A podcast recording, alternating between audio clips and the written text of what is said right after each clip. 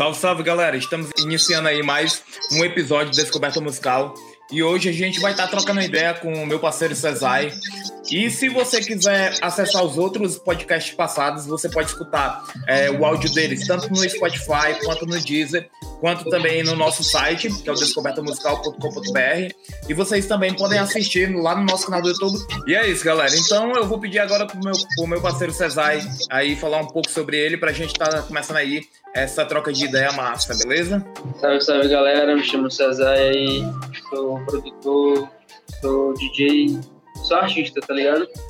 Tô aí na correria de Fortaleza aí há um tempinho já, correria de arte e tudo mais. E tenho encontrado também recentemente algumas paradas, alguns trampos também de filmmaker. E é tudo isso aí, é arte. Massa, massa. Cesar, é, para quem não sabe, a galera talvez não saiba, né? Mas é, é, eu também sou daqui de Fortaleza, a gente é de Fortaleza, né? E eu acompanho sim, sim. também algum, algum trabalho dos artistas, tanto dos artistas, é, dos rappers, na verdade, e da galera que é envolvida com, com arte, é, com hip hop, nesse segmento, acompanho muito. E eu, e eu já vi é, o teu trabalho assim, mas eu gostaria de que tu falasse, começasse falando é, como é que tu se interessou em cantar rap. Qual foi assim, que, tipo assim, é, o momento que tu chegou na tua vida e disse, não, vou cantar rap, eu vou me envolver com rap. Porque, assim, é, às vezes tem. Eu conheço vários caras que, antes dele chegar no rap, ele fazia outra coisa, tá ligado? Tipo, nem era relacionado a rap. Como foi que tu chegou assim pra, não, vou cantar rap agora? É, foi uma parada louca, tá ligado? Tipo, eu venho da escola da galera de, que era DJ, tá ligado? Era muito viciado nessa parada de DJ, se liga, tipo assim, de, de gravar disco mesmo e jogar esses discos assim na, na, no colégio mesmo. E eu sempre fiquei antenado assim no que saía, nos lançamentos e tal. Eu lembro que na época tava estourando muito assim uns sons assim, um trap mais puxado pro eletrônico, se liga? E aí naquela, naquela época eu achei cruel e tal, bicho massa. Eu acho que é uma parada, uma parada diferente e tal. E tentar descobrir o que era, né, e tal. E aí depois que eu, que eu descobri essa parada, e aí foi no mesmo momento que, assim, quando eu era mais, mais jovem, né, eu escutava, é, claro, é, Racionais e tal, a galera da facção central, mas, assim, não era, assim, o que eu, que eu assim, Racionais eu escutava pra caralho, escutava muito, assim, mais facção e tal, mas essa galera, assim, mais da antiga, era muito difícil, assim, se liga? Era mais, eu acompanhei mais a galera assim da, da época quando eu fui ficando mais um pouco mais velho. Então, assim, meu primeiro contato assim de verdade assim com rap foi através da eletrônica, se liga? Sim, de verdade, de você entender a cultura, tá ligado? Você entender o hip hop, você querer entender a cultura, você saber tal, a, a, parada. E foi basicamente isso. Mas aí eu comecei a cantar mesmo assim, tipo, escrever, fazer poesia assim. Já sempre, eu sempre tinha essa neura de fazer poesia assim era mais jovem, mas assim, essa parada de escrever mesmo eu comecei em 2014, se liga? No colégio mesmo, escrevendo assim, é, escrevendo as coisas, eu, mancha, eu vou botar essas paradas aqui pra frente, vou, vou, vou, vou trabalhar nisso, vou é, melhorar, né? E aí, tô até agora já, quase sete anos, seis anos aí já. Nessa Mas aí, tu, mas aí tu sempre escreveu, tipo assim, é, voltado pro rap mesmo assim, não, vou fazer rap, porque nessa época, 2014, é, tava em alto, tipo assim, esse rap que a gente escuta hoje, né, da, chamado o rap, é, na verdade, a gente tem é, a, a escola de 2014, que eu quero dizer, a escola do rap de 2014, como a, geralmente a gente fala, né, velha escola, nova escola, mas a escola uhum. do rap de 2014 ela ali que era formada pela aquela galera, galera de São Paulo, por exemplo, o Raikais, o, Sim, aí tinha lá no Rio de Janeiro, o Felipe Hatch, essa galera. Muito centrado lá ainda. É, não era ainda aquele rap, tipo, esse rap que a gente tem hoje, que veio de 2016 pra cá, tá entendendo? Sim, é, sim. Nessa época, o que, o que rolava muito que eu via da galera era que a galera queria fazer funk, tá entendendo? Porque é. nessa época uhum. tava funk ostentação e alta. Sim, sim. Aqui, aqui na, na, na minhas áreas tinha um cara, mano, que ele, ele era. Esqueci o nome dele, mano o Ali, o Alisson, ele fazia funk, tá ligado? Ele fazia funk aí. É ele, mano, é ele, mano. Ouve aqui meu funk, ouve meu funk. Aí ouvi o funk do cara e tal. Depois de um tempo assim, mano, quando começou a, a estourar assim, Young Thug, a galera Gucci Mane e tal, aí ele. Ei, mano, tô fazendo trap. Aí pronto, o moleque pulou do funk pro trap. Mas a gente isso na reparar... época, né, assim, isso aí, isso. tipo, bagulho assim de anos e tal, atrás. Se a gente for reparar, é massa tu, tu falar isso aí, porque se a gente for reparar, é, meio que a música, quando ela vem, quando ela vem com esses estilos que estão em alta, você vê, tipo assim, um crescimento da galera começar a querer fazer, muita gente começar a querer fazer aquele tipo de estilo, tá entendendo? Por isso que eu te perguntei, uhum. assim, é, quando você, porque tu disse que começou a escrever em 2014, em 2014 tava na, em alta o funk, tá entendendo? Então por isso que eu perguntei, se, tipo assim, se tu escreveu algumas letras de funk também, porque quando você tá começando, você ainda tá meio assim, tipo, per, uh, perdido, né? Você não sabe se você vai por ali, se você vai por, é, por outro lado. Eu falo isso também porque quando, é, eu não sei se tu sabe, mas quando eu, quando eu comecei a cantar rap, que eu também cantei rap há um tempo, é, é, isso já, sei lá, em 2007 por aí, é, tava em alta o, o, o hip hop americano, isso aqui no Brasil já. É, aquele hip hop de, o, de ostentação, né? Dos caras falar de carro, de sim, marca sim, sim. Eu escutava Paradas de gangster rap, né? Umas paradas assim mesmo isso. de suficiente, tá ligado? E eu escutava Racionais, as paradas e tudo, só que, tipo assim, eu pensava assim, não, eu vou fazer uma letra que, tipo, é, é consciente, falando da minha quebrada, mas também vou, vou escrever uma letra muito louca, falando que, que eu, com 15 anos, já tenho uma Lamborghini, tá entendendo? As paradas uhum. assim. Então, uhum. tipo, geralmente a galera, quando ela tá começando, né, ela, ela não sabe ainda para onde é que ela vai. Ela experimenta muita coisa, às vezes vai no funk, às vezes vai no trap, às vezes vai num, num um rap romântico, Sim. experimenta muita coisa para depois engatear numa coisa que tipo, ela vê, não, isso aqui dá se certo. Identifique, se identifique e gosta, né? Assim. É porque isso. a poesia também, a poesia, a poesia do hip hop, assim, em geral, as músicas assim de periferia mesmo, tem muito essa questão da galera realmente é, ter um, um leque, né? Você querer fazer funk, querer fazer um trap, querer fazer um boom bap e tal e aqui em Fortaleza tem muita essa, tinha muito essa parada, né, de fazer boom bap, tu falou de 2014, eu lembrei. É. E realmente, assim, naquela época, ela era assim, em Fortaleza, assim, só, só produzia boom bap mesmo.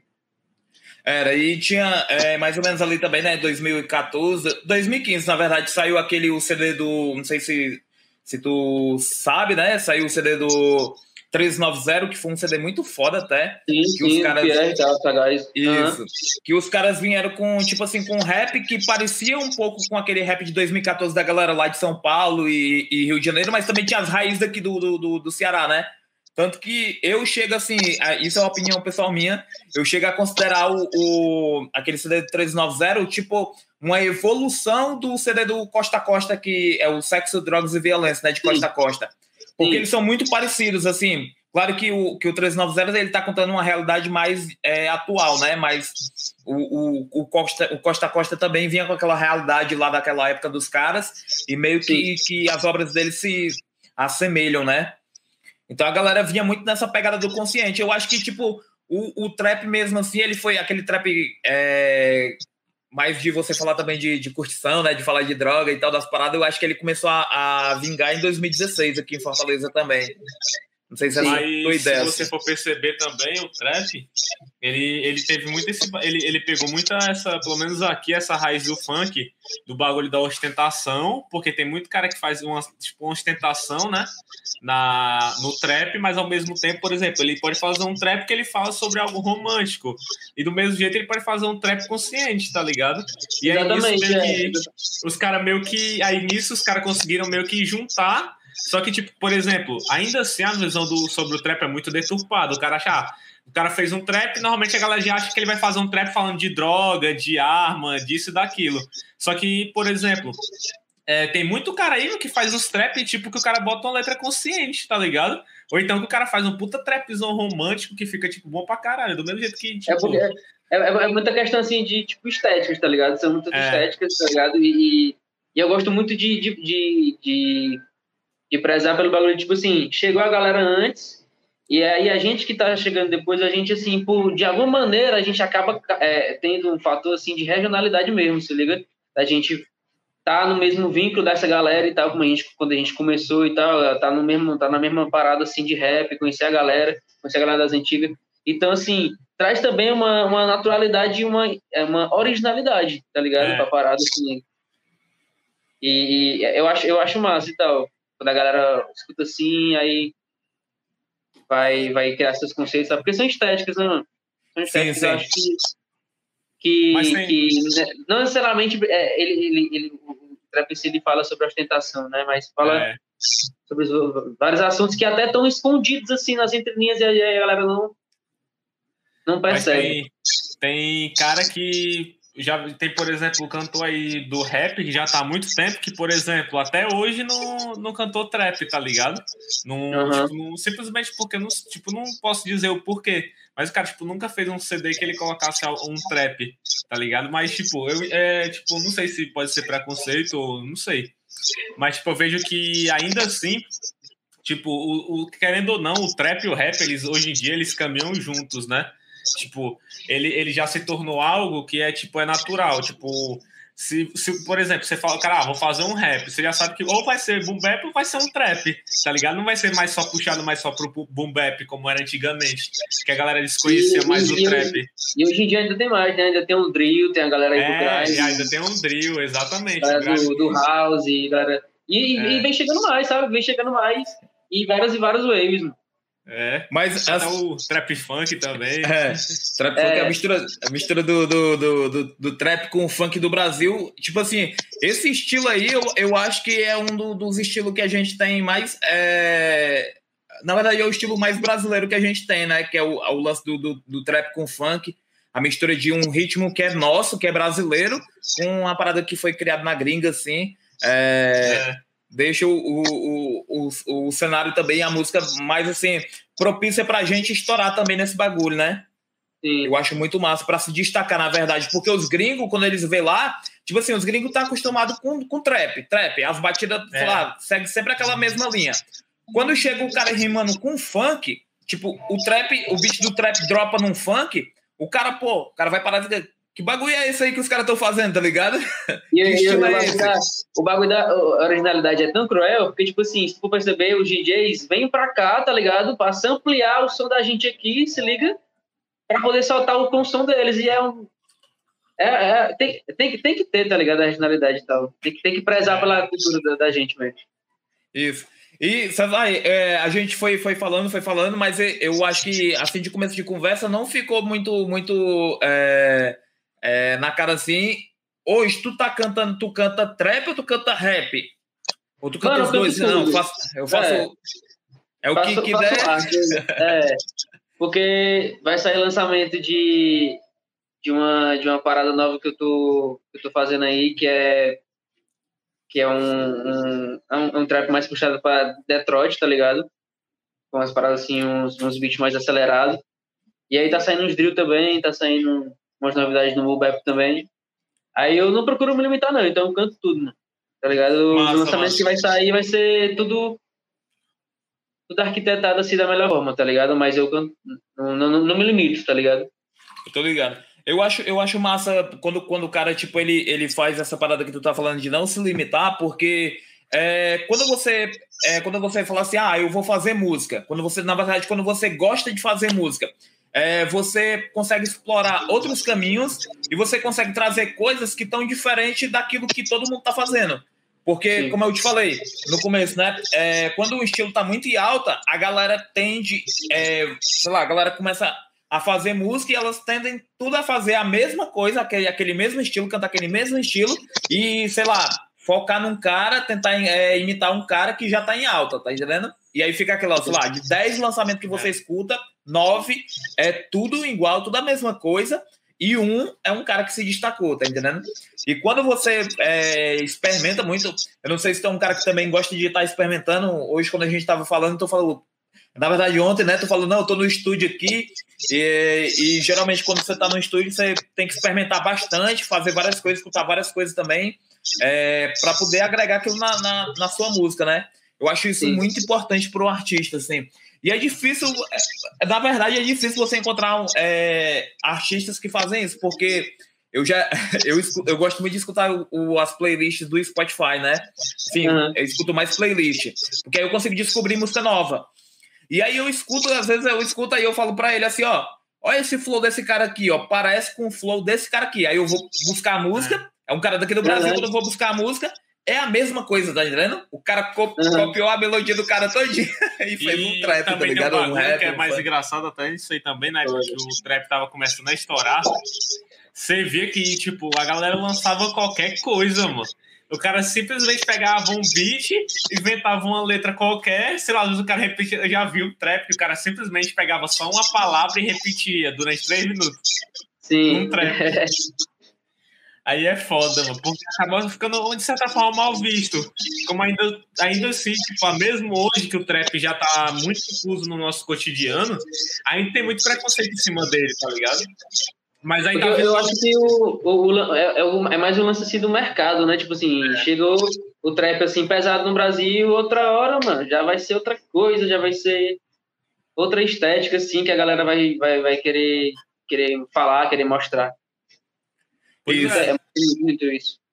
Porque, tipo, se você, se você for ver também, o trap ele evoluiu muito, né? Antigamente, uhum. o, o trap ele era realmente bem mais eletrônicozão, você não via tanto os caras cantando, que, tipo, os caras que faziam, tipo, sei lá, Skrillex, que, que fazia mais aqueles trap mais, tipo, Skrillex, esses caras mais, esses DJs mais famosos. E aí depois ele foi se tornando mais melódico, né?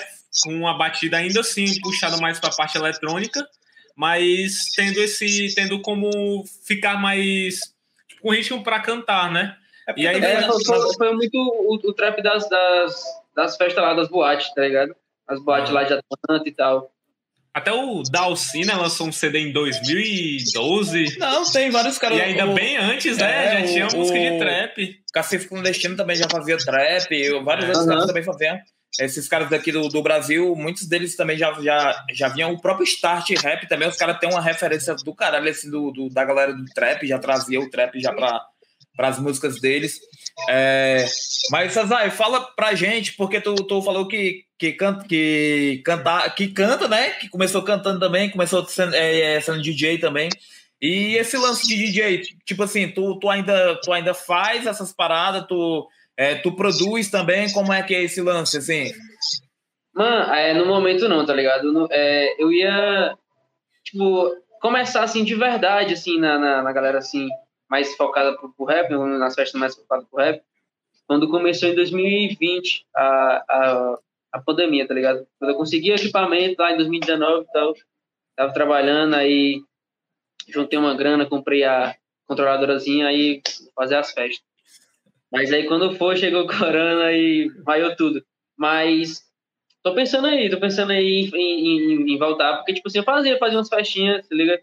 Fazia uns, uma, umas prevezinhas e tal, tudo mais. Mas, assim, tocar em show, assim, mesmo pensado assim, de rap, foram poucas vezes. Aí eu quero, quero, quero tocar, sim. E... Mas hoje em dia, se tu tivesse a oportunidade, tipo, se tu pudesse ser o DJ, né? Se pudesse ser o DJ da festa ou o cantor, qual tu escolheria? Ixi, difícil pergunta eu, né? Mano, eu acho que. Acho que cantor. Tipo, por que, tipo, por que, que tu acha que escolheria o cantor? Tu se sente melhor quando tu canta do que quando tu tá ali na, atrás da. Não, eu acho da... que é mais questão, é mais questão de vibe, de interação com o público mesmo, você liga? Aham. Uhum. Entendi. É, e esse, esse, lance assim de, de, de você cantar, quando você é, experimenta várias, várias é, como é que eu posso dizer? É, não é cargo, né? Mas assim, várias áreas, na verdade, várias áreas da música, tipo DJ, produtor, é, o MC. Aí tem uns caras que são MC tem outros, e, e também são b-boys, tá ligado? Quando você experimenta todas essas áreas assim, você consegue ter uma, ter uma uma visão diferente de como é, tá entendendo cada coisa. Porque às vezes o cara tá cantando e ele não sabe como é que é ser DJ, tá ligado? E o cara tá tocando e ele não sabe como é que é ser MC. Às vezes é, é antes, né? Também contando um, falando um pouco sobre a, a, a, minha vivência assim também de, de, de, de eventos. É, acontecia muito nos eventos que eu fazia alguns eventos de funk, de tipo assim, era contratava um, um DJ, tá entendendo? E tinha, sei lá, cinco MCs para tocar na, na, na festa. Aquele DJ ia tocar para os cinco. Só que aquele DJ, ele, só, ele não sabia o repertório de todos os cinco. Porque os caras traziam a base, eu trazia alguma coisa, eu pedia pro cara tocar lá alguma coisa na hora. Né? Isso. Uhum. E, a, e acontecia muito do cara, do cara, tipo, se perder, do DJ se perder, porque ele não conhecia a música que o MC ia tocar, ele não sabia se o MC, quando ele terminasse de cantar, ele ia falar alguma coisa com a, com a galera, ou se ele já ia meter outra música no meio, tá entendendo? Tipo assim, ia cantar uma, já encaixou outra. Não tinha não preparação, sabia, não tinha... né? É, e, e, isso é uma coisa muito do, do, do DJ também saber tocar para MC, porque não é todo DJ que sabe tocar para MC. Tem DJ que ele, o lance dele é só discotecar lá, tocar, pra, tocar na festa e tal.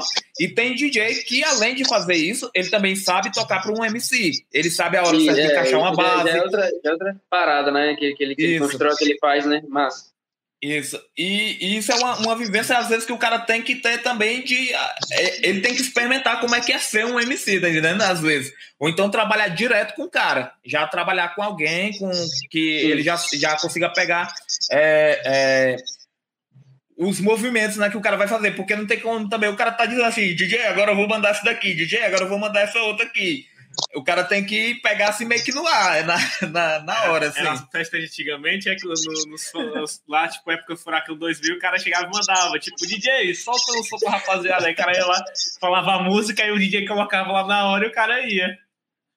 É. E, e... também. Como? Foda esse tempo aí também, esse tempo era, era, era massa. É, porque passado também aconteceu muito isso aí, né? Tipo, às vezes o cara, tipo, o cara podia até ser conhecido, mas ele tinha que falar, tipo, ele falava a música que ele ia cantar lá, porque o DJ não, às vezes não era preparado, né? Só tava lá pra poder botar só as batidas de fora. É, porque o cara também não, ele não, é, como eu falei, não é todo DJ que tem, assim, esse, esse, essa skill, né, pra poder, tipo, é, tocar pra um, pra um cara que vai cantar. Não é todo DJ que consegue fazer isso. Tem DJ que é muito foda fazendo outras coisas, tipo, sei lá, fazendo um scratch, fazendo uma performance de, às vezes, de MPC, mas quando você coloca um MC lá pro cara é, tocar pra ele, o cara fica perdido, não sabe nem pra onde é que vai. É. Mas, é, desse e, tipo, mas e tu, tipo, tu já fez festa com, tipo, já, tu falou que já foi para algumas festas, né, como tu tinha dito, que ainda deu. Tu, tipo, tu, tu já foi pra festa que tu precisou tocar para um MC ou a maioria das vezes era só tu mesmo só tocando Não, e tal? A, a, maioria foi só eu mesmo tocando, por isso eu digo assim, que é um corre, viu? Você fazer isso para outra galera é um corre. Porque tem várias técnicas que o cara já tem que estar tá lá alinhado na ponta da agulha, porque senão não, não gera. Principalmente também se o cara for, se o, se o MC for usar autotune. Eu já vi uns perrengues em evento que os caras têm que ter o autotune ali, tipo, porque uma coisa é você ter o autotune na hora que você vai produzir, que você pode colocar ali e pode mexer, outra coisa é, é você usar o autotune ao vivo. Por isso Aí, que é tipo... é bom o DJ, o DJ único da festa, porque ele vai comandar o único autotune da festa, né, mano? É. Vai deixar naquela e... nota lá até o final da festa. E também tem um lance também que o cara tem que saber. É, uma coisa que acontece, isso é difícil você ver. É, os caras daqui do Brasil ainda, sei lá, muitos caras ainda não conseguem fazer, que é o que? Ele, ele mutar o autotune na hora que o cara vai falar. Aí o cara fala. É... Porque quando o cara fala, ele fala parece que tá chorando, né? O cara fala com o autotune fica estranho pra caralho, parece que ele tá chorando. Porque se você for ver é, alguns shows da gringa, quando os caras estão cantando, na hora que eles vão falar, mas isso é porque eu acho também que é ensaiado, né? O cara não vai falar, tipo. Porque, porque isso aí, também é diferente. O DJ já né? sabe a hora que o cara vai falar. Então é. ele já sabe a hora de mutar o autotune pro cara não ficar falando e ficar com aquele efeito na, na e também Na porque normalmente o pessoal da gringa tem o próprio DJ, né? Tipo, já tem uma equipe toda completa, porque lá o bagulho do, tipo, lá o Real Trap é diferente. Lá os caras é, é caça, tipo, lá realmente, tipo, por exemplo, o cantor lá, os caras, tipo, realmente participam, tipo, de gangue, aí o cara já tem uma equipe inteira para ajudar ele, tá ligado? E realmente é assim, tipo, se você for ver, é difícil você ver um cara que não participe, tá ligado? Porque o cara já tem toda a, a equipe dele ali para ajudar ele. É tanto que teve até um, uma reportagem, foi do Migos, que o cara, tipo, o cara, o cara ia pro show, mas ele ia com um monte de segurança, com os caras tudo com fuzil, tá ligado? E tal. É o documentário lá do, da galera lá que foi visitar o, a galera que faz trap, né? No começo. É, o do. É o, o, o, Atlanta, né? documentário aí é da, da Vice, é um documentário muito Sim. foda. Que Foda. Pois é. Eu achei, eu achei muito, muito construtivo aquele, aquele, aquela, o que eles fizeram, a construção de todos os episódios direitinho e tal, ficou, ficou massa. Ficou bem ele... assim, né? O que era assim Atlanta, né? É, ele mostra, é, é bem massa esse documentário, serve até é, pra, pra galera assim, é, que tá escutando nosso podcast, que depois procure aí no YouTube, Vice é, Atlanta, se não me engano é o nome do podcast, você é, do podcast não, do programa, você pesquisa lá e você vai ver um documentário muito foda sobre trap, e nesse documentário é massa porque ele, ele mostra, é, tipo, como é que iniciou o lance do trap mesmo em Atlanta. Ele mostra os caras lá. Realmente é, tem um episódio que os caras estão é, fazendo droga, tá ligado? e o cara tá lá conversando com ele e ele tá lá dizendo como é que faz a parada. E tem um outro também que, que mostra né, como é que é a gravadora dos caras, como é que os caras tratam todo o movimento deles e tal. É, tem até uma história também que, que saiu um tempo depois, que os caras da, do, das maiores gravadoras de trap lá do, do dos Estados Unidos, lá de Atlanta, os caras é, usam essa, essa gravadora, na verdade, para lavar dinheiro, né? Então, é o todo o dinheiro que sustenta, ou que sustentou os caras do trap no começo, era um dinheiro sujo, tá ligado? De alguma forma. Só que os caras investiram em um estúdio e conseguiram fazer os caras, tipo, crescer, fazer sucesso. Por isso que o trap tem muito disso também pra galera que não sabe, assim, nova às vezes, não sabe que o trap ele tem muito isso também do, do crime, né? Da, é, ele tá muito, a música tá muito ligada ao crime. Ela, Ainda, é... mais, ainda mais lá, né? Lá, tipo, lá é que é realmente muito forte esse bagulho do trap, do trap realmente tá ligado ao crime. Aqui, tipo, a gente vê o pessoal falando, ah, não sei o que, real trap e tal, mas, tipo, às vezes vai ver, tipo, nem tem, nem tem essa, essa, realmente essa ligação toda. Mas lá é muito Sim. forte esse bagulho do trap, tipo, a não ser que você, você realmente consegue ver os caras que são meio que envolvidos com isso e dos caras que não são, que, tipo, hoje em dia também lá do mesmo jeito que aqui, tem muito cara que faz assim, tipo, um cara qualquer tá em casa, ah, faz um beat aqui, faz um trap, lança e bomba. Tipo, que teve vários aí que, que, que fizeram sucesso, tá ligado? Que era, tipo, o cara só simplesmente, tipo, o cara tinha até uma, umas músicas. Não tem, uma, não... não... tem um corre, né? Não tem é. a correria e tal da realidade. É, Exatamente. É... Tipo, fez só uma música assim, tá, tipo, sei lá, tem é. cinco músicas. Aí dessas cinco, só uma que o cara fez e ela fez sucesso, e as outras foram esquecidas, tá ligado? Uhum. E aí você vê, tipo, por exemplo, cara que muito. Não, agora falando do cara que realmente, tipo, é, é envolvido com isso, por exemplo, é o próprio Six Nine, que tipo, o cara lá com. Você vê que a maioria dos clipes do clipe dele é ele envolvido lá com um monte de cara e tudo mais, tá ligado?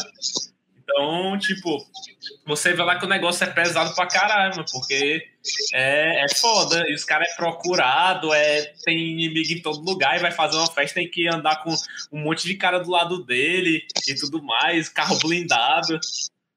César, mas é, tu tem. É tu tem essa visão de que, tipo assim, é, para você fazer o, sei lá, o verdadeiro trap, você tem que ser envolvido no, no, numa parada ou, ou, não? Isso é um lance de musicalidade, de, de você fazer a sua parada? Não, eu acho que é... Não, não, não, tá, não tá atrelado a isso, tá eu acho que tá muito atrelado também a você ser real na sua vida, se liga? Você ser uma pessoa que tá vivenciando aquilo que, que de certa forma você fala e tal, que você você sente e tal. E eu acho que não necessariamente precisa estar atrelado ao crime, se liga? Até porque se fosse, se fosse pra ficar no crime, ninguém cantava rap, tá ligado? Então, tipo, acho que é uma parada que. Que a galera, a galera a, coloca, né? Coloca por, por influências e tal. E, é, tipo, até você viver também, você, você vive aquela parada, você vive aquela, aquele lance e tal de estar num crime, aí o cara quer falar na música e tal. Eu entendo, se liga, eu acho, eu acho até, eu acho até massa, assim, tal, em algumas perspectivas, assim, se você parar pra pensar, que é o contexto do cara, é o contexto do cara, se liga? É onde o cara tava inserido naquele momento, naquela, no hoje e tal, mas eu, eu não acho que está 100% atrelado. Eu é sei. tipo, você tem que meio que ser verdadeiro no que você canta, né? Tipo, não em si você cantar, tipo, claro, é, é, normalmente você canta o que você vive. Mas, por exemplo, às vezes você tem uma inspiração de cantar uma coisa que você usa várias metáforas, como a gente vê, por exemplo, que às vezes o cara não tá nem querendo cantar algo em si, ele só usa muitas metáforas para dizer um sentimento ou dizer uma coisa que ele tá sentindo naquele momento, e aí ele vai lá e faz a música, né? Porque querendo dar uma nem você falou no começo, a música ela é uma arte. E, por exemplo, pintou, nem sempre ele vai pintar o que ele vive, tá ligado? Às vezes ele pinta com um negócio que ele teve na cabeça dele e ele fez lá. Ou então, por exemplo, sei lá, o cara é um escultor. Ele vai lá e também ele, ele esculpe lá um negócio com o que ele pensa, uma ideia que ele tem, às vezes, tá ligado? A pessoa que ele viu na rua. E aí, é realmente isso que você falou, é, quando, quando eu estava quando eu tava é, mudando um pouco de assunto, mas também né, mantendo esse assunto, quando eu, quando eu tava escutando a, aquela música que eu usei para poder divulgar o, o, esse episódio Sim. do podcast, né? Aí eu, tava, eu fiquei escutando a música, fiquei escutando e, e, tipo assim, ela fica muito na cabeça, sabe? O lance de é. ficar falando, ah, os caras da minha, da, da minha área é, usam buff, né? Então, uma parada assim, e eu fiquei com aquilo na minha cabeça, fiquei pensando nesse bagulho aí, caralho, o que, que esse cara tá querendo falar com isso, pô? Aí depois eu fui olhar assim, aí eu vi os caras com, com as armas, umas armas de tipo é soft, né? E tal. É, de brinquedo e tal. é. E aí é. eu pensei assim, pô, o cara tá falando, eu que eu acho que significa. Que tu fala assim, o cara tá, o, os caras da minha zara portam bufo. Bufo, no caso, é que o cara tá, tá armado, né? É, na, na, verdade, o, o, o, sentido bufo, assim, né? Mais simples assim e tal. É questão de, de, de baseado mesmo, se liga? De, de, tá, de tá todo, mundo, todo mundo fumar e tal. Só que no sentido literário da coisa, né? O bufo é um. Não sei se é, se é um adjetivo, se é, um, se é uma parada assim, mas é uma coisa que significa agilidade. Vai, bufo, faz logo isso aí e tal, bufo. Tô ligado. Então, então... Em, em, alguns momentos da música, parece isso e também é a arma também é, a maconha também é, o corre do cara também é o agilizar, se liga? Tem até aquele ditado pay buff, acho que é uma coisa assim, tá ligado? é, tirando é. disso também, né? Uma, é meio que uma mistura disso aí também. Cara, é. interessante. Realmente fica na cabeça esse bagulho aí do bufo, tá ligado? Eu também escutei, né, quando foi, quando foi para fazer, que ele me mostrou e tal, e realmente fica muito na cabeça. Eu achei interessante esse, esse que você usou, né? Tipo, essa, é, essa palavra que você usou, que ela representa várias coisas.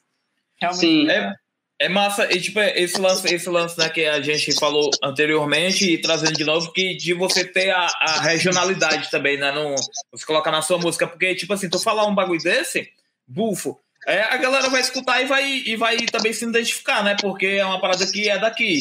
Tipo, a galera Sim. lá de São Paulo talvez nem fala isso aí. Então, uhum. é, se um cara lá em São Paulo, que é daqui, mas escutou lá em São Paulo essa música, ele vai tipo, vixe, esse cara aqui, esse cara aqui deve ser do Nordeste. Eu não sei de onde é que ele é, é mas deve ser do Nordeste. É. Vai falar assim. Pra, pra ter noção, mano, teve um cara russo, teve um russo e tal, que pegou o som e fez um remix, se liga? E, e postou no YouTube e botou nosso nome lá, Fit, Cesar e Yodie Black, e colocou lá o som dele, em cima do beat do Bull, se liga? Caralho, foda. Que massa, mano. Eu tava já assistindo internacional já, já. É. E, e assim, tu, tu sempre procura tá colocando nas tuas músicas é, essa, essa parada de, tipo assim, é, não só falar uma, uma parada, mas é, colocar algo que a galera, tipo assim, fica nas entrelinhas, né? Ela não, ela, tu não tá jogando na cara do, da pessoa o que é. Ela, tipo, você tem que pensar um pouco e tal. Como, por exemplo, eu, eu tô te falando que a minha experiência escutando a música, né? Tipo, eu, eu escutei e aí fica com aquela coisa na cabeça. Pô, o que que esse cara tá querendo falar? Tipo, deve ter outra galera também que deve ter escutado e, e também pensado assim, pô, mano, o que que esse cara tá falando? Porque é. pra mim é isso. Aí tem uma tu parte sempre... que, eu, o Nael fala assim, é melhor pesquisar lá no Google, aí a galera, Cesar, é. pesquisar aqui no Google, apareceu que é um sapo, Cesar. aí é burro, parece que é uma espécie de sapo, se liga. Não, quando eu vi bufo, eu pensei que era uma marca de roupa, tá ligado? Não sei, mano. Eu, eu, tipo, eu, será? Será? Aí eu, aí eu, fui, aí eu, tipo, depois eu, eu realmente pesquisei também, ué, como assim? Eu fiquei meio na cabeça falando bufo. Será que tá é, falando de bufo esse bagulho? Do, do Pay O cara, tá, tá, o cara fez a música aí pra lançar uma marca. É. é. Fernando Clough. É. Referências, referências. É, é. E eu, eu não sei se tu viu aí, falando de referência aí, que os caras estavam hypados aí, que o. Era. Quem foi que colocou aquela foto lá? O, o cara postou uma foto tipo o. O Rafa Moreira em cima das coisas, porra. Foi o Kanye West. Kanye West, pô. Kanye West, claro. Eu sei se tu chegou a ver essas paradas eu aí. Vi, eu vi, que saiu, que a galera ficou fazendo meme. Em cima da Mas, geladeira, né? em cima é. da geladeira, pois parecia muito Rafa Moreira. Ele deve ter olhado, deve ter visto, Pô, esse cara aí é da hora, vou fazer um bagulho que nem ele, vou esse tirar foto. Esse aí, Vive Real Trap. Eu vou fazer que fazer nem ele. Teve, teve um tempo daquele disco que entrar numa gangue lá do. do de, Era de a BC, né? Ah, ainda, ainda tá, né? BC. DC Ref. O cara é muito louco, aquele bicho ali, mano. É. E era engraçado. Não, tipo, mas se você for parar, tipo, o pessoal criticava muito ele por fato de ele fazer aquele estilo de trap realmente como, por exemplo, não realmente como é lá fora, mas tipo, porque se você traduzir realmente as letras lá fora para cá fica estranho, né? Porque não tem uma, uma certa conexão, mas lá tem, lá tem essa conexão porque lá é diferente. E ele fez muito essa, as músicas assim, tipo, por exemplo, aquela do Brawl, né? Que ele só falava um monte de coisa, tipo, não tinha tanto sentido, mas tipo, o pessoal criticou muito. Mas eu, por exemplo. Na... E, e, foi até bom, sim, por um lado, essa da estética dele e do, e do Brasil também, que a gente percebeu que o público do, do que consome o trap tal, aqui no Brasil era muito infantil, né? Era muito assim, a galera mais, mais, mais jovem, assim, mais é. nova. E aí, e o, mas o pior é que ele, ele foi muito inteligente, que ele usou isso, aí ele virou tipo um meme quando ele lançou aquela fuck, né? Ele virou um meme, aí depois ele começou a realmente lançar música, tipo, o cara, o cara tinha uma. que ele tinha uma letra boa, tá ligado? Que a lírica dele era boa, ele foi mostrando que aquilo era só um a, a jogadazinha de marketing, tá ligado? Que ele usou só pra galera realmente ficar de olho nele, né? O bicho é. É, foi esperto pra caralho.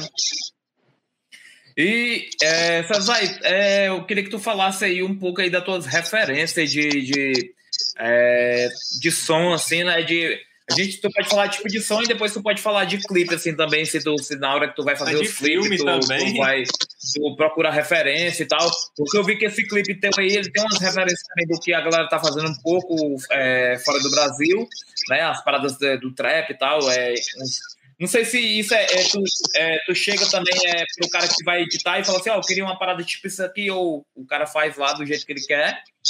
Mas eu gostaria que tu falasse um pouco da tua referência musical, assim, para fazer rap, para fazer tuas letras e tal. Massa, mas, mas, eu, assim, escuto muita coisa. Eu costumo dizer assim que eu não me limito, não. Eu escuto de tudo. E nesse tempo todo, assim, eu sempre fui um amante de música, tá ligado? E aí a minha referência, assim, é vasta. É, vai da MPB até, assim, a galera mais das antigas mesmo, do dance. Se liga, vai também a galera mais do rap, assim, do, do das, das paradas que tá saindo de rap, as paradas que tá saindo, assim, mais ou menos, assim, de Atlanta, de Portugal. É, vou consumindo tudo, se liga, mas ultimamente eu tenho escutado muito, assim, MPB. Eu acho que eu tenho vasculhado, assim, muito, assim, é, sempre, sempre vasculhei, né, Jorge Benjó e tal, galera de Mello e tal, essa galera, assim, mais, mais é, instrumental, se liga, mas é uma parada, assim, mais calma, trabalhada, tá ligado? Uma parada assim, mais organizada, assim. Ele realmente separar um dia para poder gravar aquilo e tal, e, e, produzir aquilo. Mas as referências é essa. Jorge Benjó, de Mello e tal, essa galera aí, as antigas. É, só, só te corto. Tem, vai, tem um. É, é, tipo, eu vi que falando de, de referência e tal, de Atlanta. Tu já ouviu trap francês, mano? Já, mano, já, com certeza. Tem um, tem um que é, é muito. É o famoso cara, não da música, acho que é Lacoste Five, tá ligado?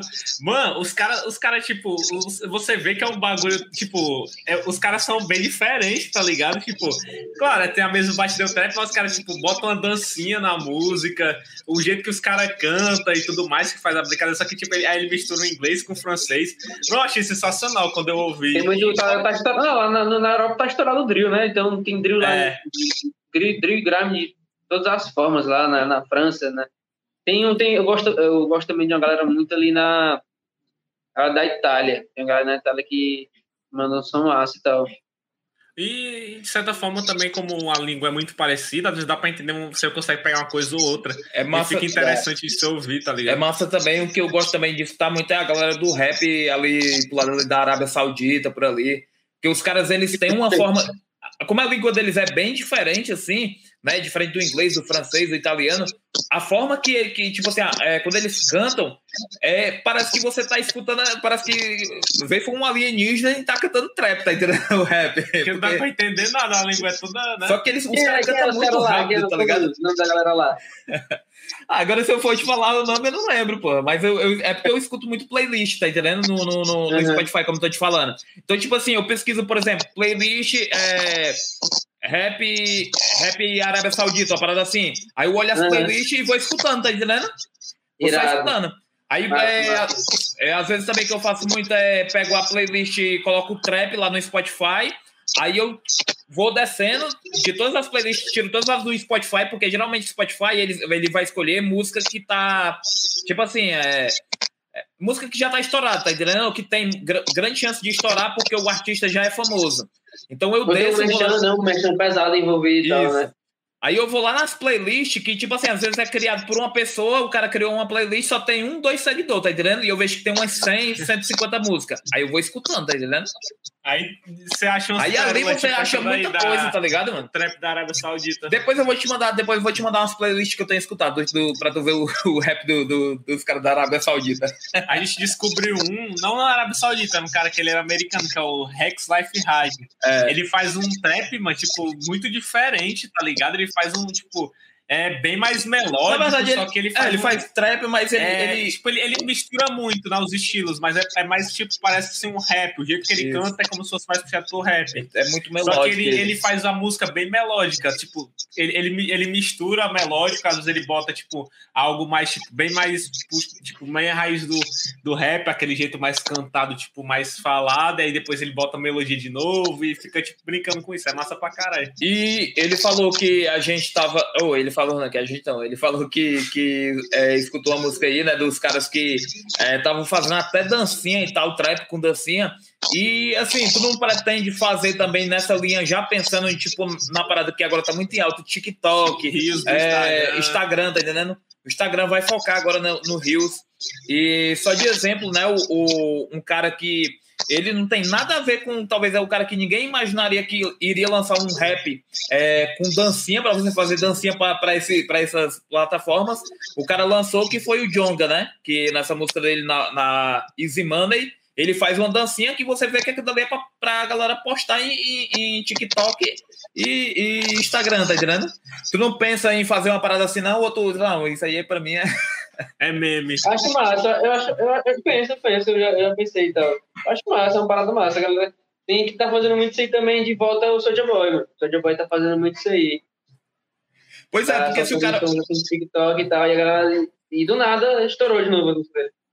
Se o, cara, se o cara for reparar, né? é, é, como é que. Se o cara for, tipo assim, parar pra pensar realmente na história, na- é, no lance, como é que, que o hip hop foi é, escalando cada vez mais. é, nos anos 2000, os caras dançavam pra caralho. Tipo, os caras cantavam e dançavam. E hoje a gente tá tendo meio que uma evolução disso. Que é o, que, que é o cara cantar e dançar, que vai estourar no TikTok, que tá, que tá ajudando os caras a estourar também, né? Então, assim, por isso que esses caras estão voltando. Eu acho que esses caras estão voltando a, a fazer isso, porque hoje é muito difícil você ver, hoje falando de, sei lá, de, do- dos anos 2010 para cá, né, 2020, nessa década. É, foi muito difícil você ver alguém que cantava e dançava. Era muito difícil, mas nos anos 2000 era só o que tinha. Tinha o, tinha, tinha, tinha o Soulja Boy, tinha o, o Usher, tinha É. o, é, o Chris Brown, né? Tinha o Justin Timberlake. Vários Galera. caras. Isso. E era meio que, que uma moda, né? Os caras que cantavam rap queriam dançar também, né? Meio que foi evoluindo essa parada assim. Eu acho Foi. que, tipo.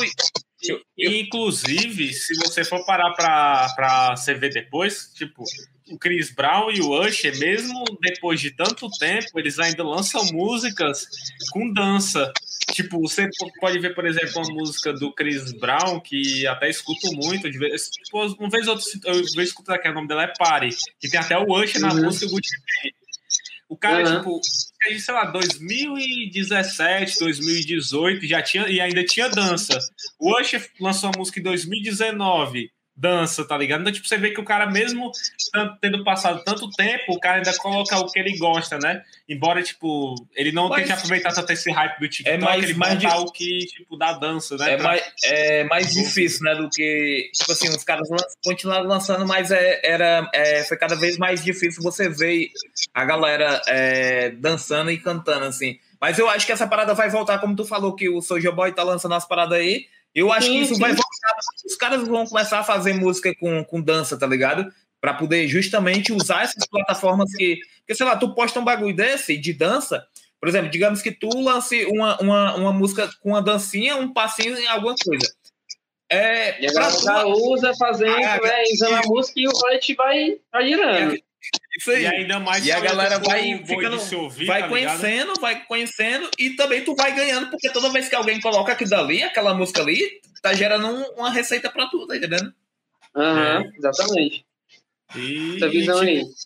Tipo, e também além da, da dança, colocar a dança, como você tinha falado, tipo, botar uma letra que, tipo, que seja legal de, de se dançar, de se ouvir. Que é isso que a galera Sim. gosta. Às vezes, por exemplo, nem pelo fato de ter a dança, mas às vezes, por exemplo, só pelo fato da música ser boa de se ouvir, dela ter essa, essa, essa parte mais que o pessoal, tipo, que gosta, apesar do pessoal simplesmente falar um bagulho que a, aquele bagulho, a, a, dublagem faz alguma coisa enquanto tá meio que fazendo como se estivesse cantando a música, tá ligado? Uhum. E aí e... tá crescendo muito. É, eu não sei se tu chegou a ouvir a pergunta que, que eu tinha feito para tu. É, na verdade, eu gostaria que tu falasse sobre as referências de audiovisuais que tu tem, assim, para estar tá produzindo clipe ou coisa que tu gosta de ver. Massa. Mano, é, é, como eu tô trampando muito com filmagem, tá ligado? Eu, as minhas referências, assim, eu tenho que pesquisar muito, se liga? Eu tenho que pesquisar muito. Essas paradas, assim, que estão acontecendo no momento, que estão saindo no momento. Então, assim, as minhas referências, assim, eu acabo tendo uma referência muito técnica, se liga? Muito de estética mesmo. Então, assim, varia, varia de trampo, eu acho. Varia muito de trampo. No último, no último agora, pronto, ó, nesse último agora que, que vou soltar o clipe, a referência foi um, um até um, um, brother aqui, até que, que, foi, que faleceu, mano, lá da gringa e tal, o Lil Loader, tá ligado? Que era um moleque aí massa que ia chegar aí na, no mercado musical pesado só que ele veio a falecer. E aí, a referência do clipe era, era dele, tá ligado? Essas paradas assim de, de estética de azul, do, do, de usar muito azul, se liga no, no clipe e tal. Massa, massa. Tu não tem referência, por exemplo, de filmes, forma como algum, tipo, algum, sei lá, um, um diretor. mano, eu amo, eu tá? amo, eu amo filme brasileiro, mano. Amo filme brasileiro, velho. Eu acho que eu assisto mais filme brasileiro do que do que usar nas Massa. Massa, massa. Real, tipo, nunca vi, acho que pouquíssima gente que fala que prefere filme brasileiro do que os filmes, qualquer outro filme em si. Qual tem, é até, filme, até tipo... um, tem até um canal é. na, na, na, TV fechada que, que acho que é Canal Brasil, se liga? Sim, que é sim. os caras que, que colocam os, os, os longa-metragens lá, se liga? Coloca lá os curtos, coloca lá umas paradas massa. Fica assim, foda demais, mano. Eu, Eu acho produzir, legal eu acho massa ver, um, ver uns curtas. Eu gosto de ver curtas que o cara, que o cara é o cara é, é, criativo, né? Tipo, que ele pega, sei lá, às vezes, por exemplo, não precisa nem ser um, ele filmando, um cara atuando. Por exemplo, um que eu vi, que é meu, um dos meus favoritos, um curta que eu, eu amo. Eu, eu vi isso num curso que eu tava fazendo sobre sobre edição para cinema. E eu, quando eu vi esse curto, me apaixonei. Sempre que eu vejo ele, eu sinto o mesmo sentimento, que o nome dele é Malária. Não sei se uhum. que é um curta que é tipo um. No duro assim da história é, é tipo como o cara, o cara vai tentar matar a morte. Porque a morte vai acabar tirando a vida de uma pessoa que ele gosta. E aí, mas, tipo, depois tu vê, é sensacional, mano. É muito massa. Tipo, é, tem toda uma estética em que, tipo, o cara ele é todo desenhado e tudo mais. Uhum. É, é, muito foda, é muito foda. Malária o nome, né? Malária. Aquela doença, malária. malária. Sim. Pronto, depois dá uma olhada, é muito massa. É, é massa, é massa o filme brasileiro, assim, filmes brasileiros, na verdade. E é muito importante também que a gente, que é brasileiro, né? A gente procure sempre estar tá falando quando alguém pergunta pra gente se gosta de quê? E falar assim, não, eu gosto de filme brasileiro. Porque a gente acaba é, é, fazendo com que isso cresça, né? Porque, na verdade, a gente tem muito filme bom, é, que é produzido desde, a, sei lá, de 80, 90, muito filme bom, só que ainda é um mercado muito fechado, tem pouco investimento, é. porque a galera não consome.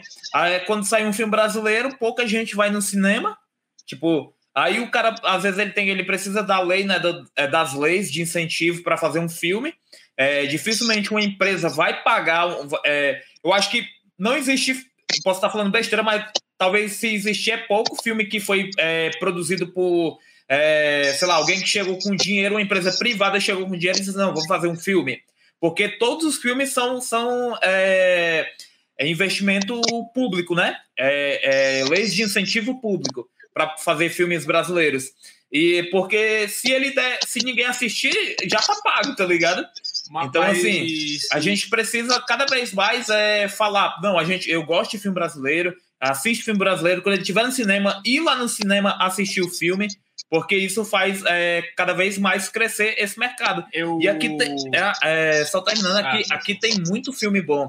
Tem. Tanto que tem um filme que um, eu também gosto muito de cinema brasileiro e tem um filme que é O Homem que Copiava, que para mim é um dos melhores filmes brasileiros assim, que tem, tá ligado? Não sei se tu, se tu conhece. Que é com o Lázaro Ramos que ele faz ah, lá, ele faz ele faz a, ele tem um ele trabalha na verdade é, numa empresa de Xerox, né, no negócio lá de Xerox, e ele Sim. tá sem dinheiro e aí ele, ele decide ter a brilhante ideia de copiar uma nota de 50 lá com o papel de Xerox. Aí faz as paradas, começa a fazer, né? As paradas lá, só que depois ele quer assaltar um, um, um carro forte, uma parada uh. assim. Só que assim, você vê que é uma história muito massa, tá ligado? Muito é, bem feita. Né? Muito bem feita, assim. Eu, mas, tipo, embora, embora realmente, isso que ele falou, tipo, ainda assim o cinema brasileiro, embora ele tenha muitos filmes diferentes, ele não é muito bem visto ainda, até pela gente. O pessoal, ah, filme brasileiro não quer assistir, não sei o quê, tem todo aquele preconceito também. Mas, tipo, o que eu achei legal é que mesmo o tempo foi passando e os filmes foram ficando, num, tipo, foram ficando diferentes. Por quê? Até um tempo, tipo, os filmes Brasil era tipo o quê? O cara fazia um filme sobre alguma história que era aqui dentro do Brasil e eram muitas Sim. histórias assim mais normais, sabe? Só que aí, tipo, por exemplo, teve o filme do eu não lembro o nome do filme, mas é um filme do Kawan Raymond, que ele parece o Mad Max, tá ligado? Que é um filme que o cara, eles andam de do Agreste lá, tá ligado? A Caatinga, tudo calo do caralho, eu esqueci o nome do filme, né? Aí tem o, o, por exemplo, que os, ele é bem inspirado, eu até acho que ele é muito inspirado no Punisher, no Justiceiro, que é o Doutrinador, Sim. tá ligado? Eu sei se tu ouviu Sim. falar desse filme, que o cara simplesmente, ele, ah, ele, ele parece que ele perde a família dele, alguma coisa assim, e ele vira tipo um vigilante, tá ligado? Tipo, você vê, tipo, caralho, mano, um filme brasileiro de um vigilante, tá ligado? Que não é comum, mano. Esse é o primeiro filme que eu vejo sobre isso, tá ligado? Tipo, um herói, entre aspas, né? E, tipo, é, é um os, roteiristas tinha muito, tem muito isso, né? De, de, de retratar um, um, fato que aconteceu, uma, uma parada. Eu, eu acho massa do, do, dos curtas, é por causa disso, que às vezes, assim, a galera traz uma questão na, de regionalidade, uma questão assim mais de das áreas mesmo, assim, de uma perspectiva diferente, sabe? É. De alguém que está visualizando aquilo e tal, de alguém de uma, de uma comunidade, uma galera assim mais real da gente mesmo, é, do que essas, esses roteiros assim, sabe?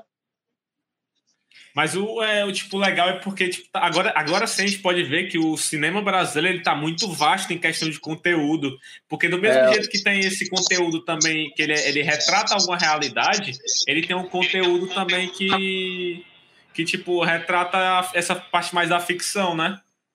E, tipo, isso que é massa. Isso que, que, eu, que eu, eu tô achando legal, tipo, que eu sempre gostei também de assistir filme brasileiro por causa dele. Ele sempre mostrava, tipo, sei lá, o meu nome não é Johnny, tem o, o próprio aquele o Alta Compadecida. Tá muito mais vasto, né? Esse, esse negócio do. Esse, o cinema brasileiro ele tá muito mais vasto, ele tá tendo muito mais. Muito mais. Tipo, muito mais tipos de filme, muito mais variedades, sabe? E isso que é legal. Tipo, agora a gente, tipo, por exemplo, é, tipo, até tem os, os filmes no cinema, mas, tipo, por exemplo, sei lá, no cinema do shopping, era muito difícil você ver um filme brasileiro lá, tá ligado? E agora, tipo, quando lança, sempre tem, por exemplo, no shopping, que é um lugar que vai muita gente, tá ligado? E, enfim. Mas eu tava falando que, tipo, ele tinha me feito, ele que me fez gostar de filme brasileiro quando eu era mais novo. E também porque passava na televisão, tipo, Alto da Compadecida, tá ligado? Meu nome não é Johnny. É, meu, como é que ele é? Meu Tem tio. Um é, é... meu tio matou um cara. Matou um tá cara. Tá ligado? É muito massa. Antiga, viu? Era muito massa, mano. Era muito massa, tinha Cidade de Deus. Tem um mais recente, assim, mais recente assim, né? Porque já faz, eu acho que foi 2016, lançado, 2014, por aí. Que ele, o, a história dele é muito foda, que é Dois Coelhos. Não sei se você lembra. Ah, ia filme. falar desse, é massa. É um filme, a história dele é muito foda, assim, bem trabalhado. É, e um lance assim também que eu ia falar que, que assim, como o cinema brasileiro, ele depende, como eu falei, né, ele depende do investimento público, é, os caras às vezes têm uma ideia de fazer um filme e não tem tanto dinheiro para fazer o filme. Aí o cara tem que desenrolar ali um roteiro, ele tem que entregar a ideia dele, se virando nos 30, fazendo. É, é, fazendo às vezes mágica mesmo para poder é, colocar efeito, para poder colocar é, coisas, né? E esse, é, tanto que esse filme que eu acabei de citar, O Dois Coelhos, ele tem muito é, efeito, é, efeito visual, é, lance de corte, de corte de câmera, efeito de câmera, que é para poder o cara conseguir entregar um, um filme de ação, tipo o gringo, tá entendendo? Só que com um orçamento bem reduzido. É. E também, é, tu chegou a falar do, do que na, na TV fechada tem um canal, né, que, que passa os filmes brasileiros, e tem um, tem um tinha um programa que passava também na TV, na TV fechada que ele era, ele era tipo assim, ó. O cara chegava e dava um dinheiro, assim, para uns caras, tipo assim, ó, dou ah. 500 reais para vocês. Era, era, tipo um grupo de filmmaker, tá entendendo?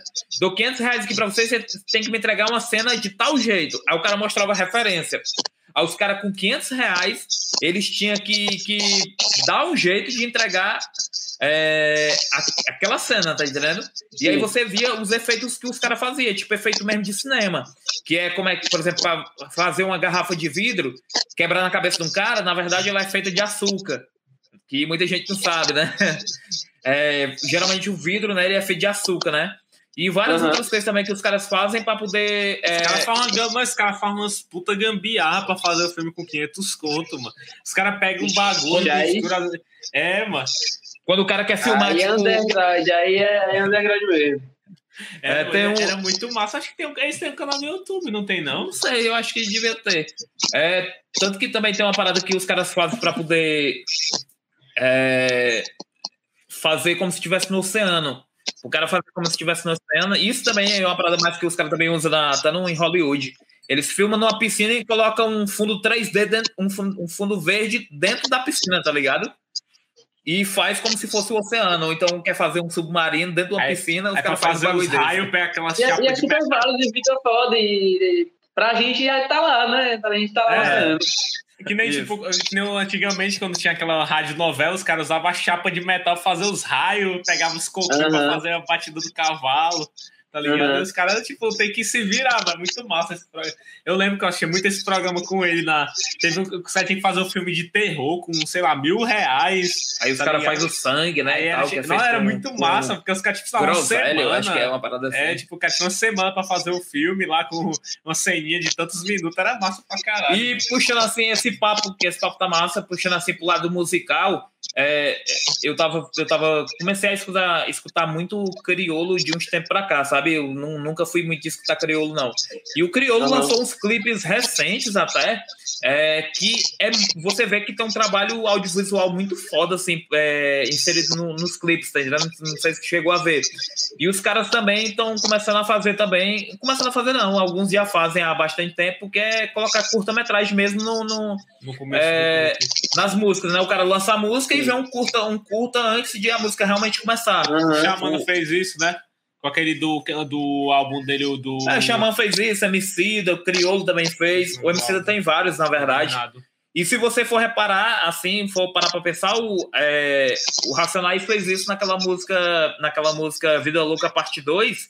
É como se fosse um curta-metragem ali, a introdução do clipe, que tem uns molequinhos e tal, não sei se, se tu se liga. Tem uns molequinhos que estão na. É, querendo comprar um sapato e tal, e depois os caras é, crescem e meio que vira Até bandido no áudio, e tal. Né, tinha certa, assim. uma certa, entre aspas, certa curta-metragem, né? Que era só no áudio o cara falando alguma coisinha assim antes de começar a música. Tanto que tinha muita música que tinha muito tempo, por causa que tinha uma, tipo, uma ceninha no começo. Às vezes são narradas. É, é, não, sei, não sei se você se liga no trampo do Desert Rock, do Flaco e tal ele, ele fazia muito isso, ele brincava muito com isso, de tipo assim, ele colocava umas partes do, do final do clipe dele, no finalzinho já era o começo do próximo, tá ligado? E tinha uma história, tinha um enredo da historinha todinha. Umas cenas que eles faziam eram cena bagulho de filme mesmo. Como você estava falando, uma coisa de filme mesmo. Yang Lin também fez muito isso no começo do trap, tá ligado? Yang Lin, 2011, 2012, quando ele fazia uma parada assim mesmo de punk, uma coisa assim mais de, puxado pro rock, ele fez, fez uma minissérie, né, como se fosse uma espécie de, de uma, de uma, uma mini, mini websérie de, de alguns capítulos pequenos, e logo depois soltou com a mesma estética do, do, do da websérie o clipe. E depois veio o álbum com a mesma estética, a mesma estética. Então acho, acho que são paradas mais. Se você brincar com o lance da, da, da cinematografia, você brincar com o lance das historinhas, da, da, dos roteiros e tudo mais, e trazer para música, assim, e trazer para música brasileira e cearense, né? Um que eu lembrei muito, assim, também, que é gringo, que eles criaram um certo, tipo, um curta... Cada clipe era meio que um curta-metragem, que é o próprio Daft Punk, que eles criaram, um, uma, tipo, uma, uma animação Sim. inteira para um álbum, tá ligado, deles, com todo, toda a música tinha um, um, alguma coisa. E se você fosse ver a, a, a, o, a, o nome da música, ela combinava com o que acontecia no, na animação. Tipo, Era não tinha tipo... som a animação, né? Porque não tinha como ouvir, porque ela tinha que ter a música. Mas, tipo, você via, só de você estar tá vendo, você, você sabia o que tinha acontecido. Tipo, por exemplo, que é a mais conhecida deles, que é aquela Stronger, né? Que até depois eles uhum. lançaram com Kanye West. No clipe, Sim. o que é que eles fazem? É eles fa a, a, o, ele fala Redder, Better, Fast, Stronger. Hard é difícil, melhor, mais rápido e mais forte. Mais e forte. o que, é eles faziam? É como se eles fossem, tipo, transformando o, os alienígenas, que eram coisa, em, em pessoas comuns para que elas se tornassem melhores, mais rápidas, tá ligado? Tipo, meio que Sim. moldando elas. E aí cada clipe, tipo, por exemplo, Something About Us, que é uma das músicas que eu acho foda pra caralho, que tem uma vibe bem mais calma, mostra algo, tipo, lá na, na cena que, por exemplo, tem um cara que tá machucado, porque ele teve que fugir lá e tal, e tem, tipo, tudo que ele fala lá tem a ver com o clipe, com essa animação que ele coloca, tá ligado? Você vê, tipo, sei lá, isso é de 1900, tá ligado? 2000, 1900 é foda. Tipo, 2000 e pouquinho, tá ligado? 2002, é, não sei, mas... 1990. É, 1990, né? Tipo, é, tipo, que é referência a tempos, assim, né, mano? Eu tenho, eu tenho um CD deles, eu tenho um CD deles, ó, o CDzinho preto lá que eles têm, perfil deles lá. E é legal isso, tipo, eu acho massa quando os caras colocam essas Eles... ceninhas no, no, nos clipes, esse, tipo, esse, esse curtazinho pra poder. Porque isso dá, dá algo a mais pro clipe, né? Tipo, você, uhum. é, é, bem melhor de, até de se ver, mano. Eu, eu, eu já, saquei, já saquei que tu curte muito música eletrônica, né? Tu já falou e tal da, é, dessa parada.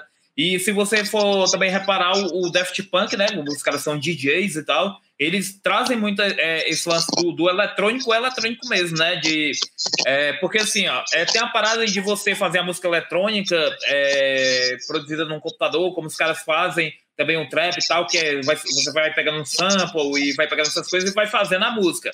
Por exemplo, um kick, um snare, um, um hi-hat. Você está pegando um som que foi gravado e está construindo a batida ali. E tem a forma de fazer a música eletrônica, que você vai pegar um sintetizador, que é um programa que é um. Um, um programa não, na verdade é um, um equipamento, e você vai pegar esse sintetizador e você vai sintetizar um sinal, um sinal analógico, que vai passar, que vai, às vezes é um pi, e você vai sintetizar ele e vai transformar numa, numa, numa música eletrônica.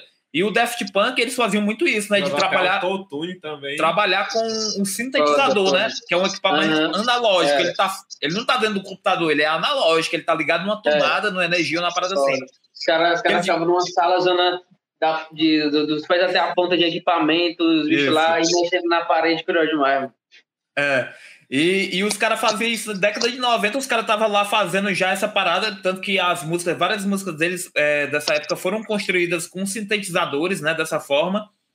E tem uma parada também que eu não, eu não lembro como é o nome do cara que popularizou, mas é, tem aquele. Eu não sei se se liga daquele. Que hoje no, no, nos programas de produção musical, no FL Studio, tem, tem, até, tem até um, esse plugin, que é o vocoder. Não sei se Sim, você se liga, que você modifica a voz, né? Com, com a, você aperta o teclado lá, as notas musicais, você modifica. Depois isso virou o autotune, digamos assim. Mas o vocoder foi inventado lá em, 1980, em 1980. E o, eu acho que foi o Prince, o primeiro cara a usar um vocoder, que ele estava num programa, tem até um vídeo no YouTube. Ele está no programa e ele começa a cantar, o teclado tem um microfone, e quando ele começa a cantar, que ele começa a tocar, a voz dele modifica é, como se fosse um sintetizador tinha, que tinha, modifica a voz dele. Não tinha aquele bagulho que era tipo um teclado que o pesal botava tipo um cano na boca e aí ficava é, apertando. O trap também fazia um bagulho desse época. O teclado, tá ligado? E, e isso é, que eu queria falar era que as músicas do Daft Punk, muitas delas também foram feitas desse jeito, com vocoder, que também é um equipamento, é, um equipamento, né, um teclado realmente, como é que se diz, físico, né? Não é para estar dentro do computador. E eu acho massa essas paradas, porque se você for parar para analisar, isso é uma referência para você trazer para hoje. Hoje é mais fácil, porque você tem um, um vocoder que já está dentro do FL Studio, do Ableton Live, do programa que você usa. Mas é, você pode trazer isso para dentro da sua música, tá entendendo? E aí você, quando, quando, a, quando a pessoa escuta, ela volta no passado. Ela lembra, pô, esse cara aqui, ele, ele trouxe aqui um pouco do, do Daft Punk. Eu falo isso porque recentemente eu adquiri um. Eu tô com uma, com uma aspira aí agora de. O cara vai ficando velho, o cara começa a querer comprar coisa que já passou, tá entendendo? Aí eu tô começando a, a comprar. Tô começando a comprar CD, pô. Aí. Eu tinha essa aspira há muito tempo, assim, que eu ficava. Eu só, fico, só me descansava quando eu chegava assim no canto que, que tinha, não tinha os álbuns que eu não queria, tá ligado? Que eu, que, que eu queria. Eu, é, mano, não tem, beleza. e aí eu comprei um CD recentemente de um, de um cara que é, tá até aqui, eu vou até pegar ele aqui, que é o Lion Bridges, eu não sei se tu conhece. Leon Bridges. Sim, sim, Leon sim, Bridges. sim. Sim. Esse CD, esse CD aqui tem uma música dele que ele, que ele traz um pouco dessa voz sintetizada, tá entendendo? Uhum. E aí, quando, por isso que eu te falo, quando eu escutei, eu pensei, pô, esse cara aqui deve ter pegado a referência do Daft Punk. Porque ele é uma música atual, produzida há pouco tempo atrás, mas que o cara tá usando um bagulho antigo, tá entendendo? Quem, quem uhum. é que usa quem é que usa vocoder hoje em dia? Ninguém usa. A galera usa o autotune mesmo, mas o vocoder ninguém usa. É pouca gente que usa. É. E, e aí eu acho massa, tipo assim, é, é a galera vir com essas referências que estão fora do rap, tá entendendo? É, que é como tu falou, das tuas referências, né? Do, do eletrônico, vim com o eletrônico. O eletrônico tem muita, muita coisa massa das antigas que dá para você colocar, tá entendendo? E a galera vem com funk também. É uhum. uma parada que eu acho muito massa, assim. É, e eu, eu acho que o, que o, que, o, lance mesmo é tipo, expandir assim, os horizontes de, de formas de, de música, assim, porque, tipo assim, é, a, gente, a gente entende que existe gente que escuta de tudo. Então, por exemplo, se o, o fulaninho tem a música igual do, do outro do fulaninho, não faz nenhum sentido ele fazer igual do fulaninho. Se ele tiver, se ele for original no que ele faz, né? E a visão é se você ser original no que você faz, e aí você conseguir lançar a sua música na sua originalidade, do seu jeito, né? No seu estilo musical, sabe? No jeito lá. E a galera, e eu acho que a, que a pira é muito essa, é, criar novas ondas, né? Criar novas, novas waves, né? Não só o lance, tipo assim, seguir o mercado, né? Já tá saindo isso aqui, vou fazer isso aqui. É criar, né? Sim, sim. Você pode usar referências, né? Mas o que importa, tipo, sempre no final é a sua é, ideia eu... original, né? Tipo, o que você quer chegar com aquilo. Uhum.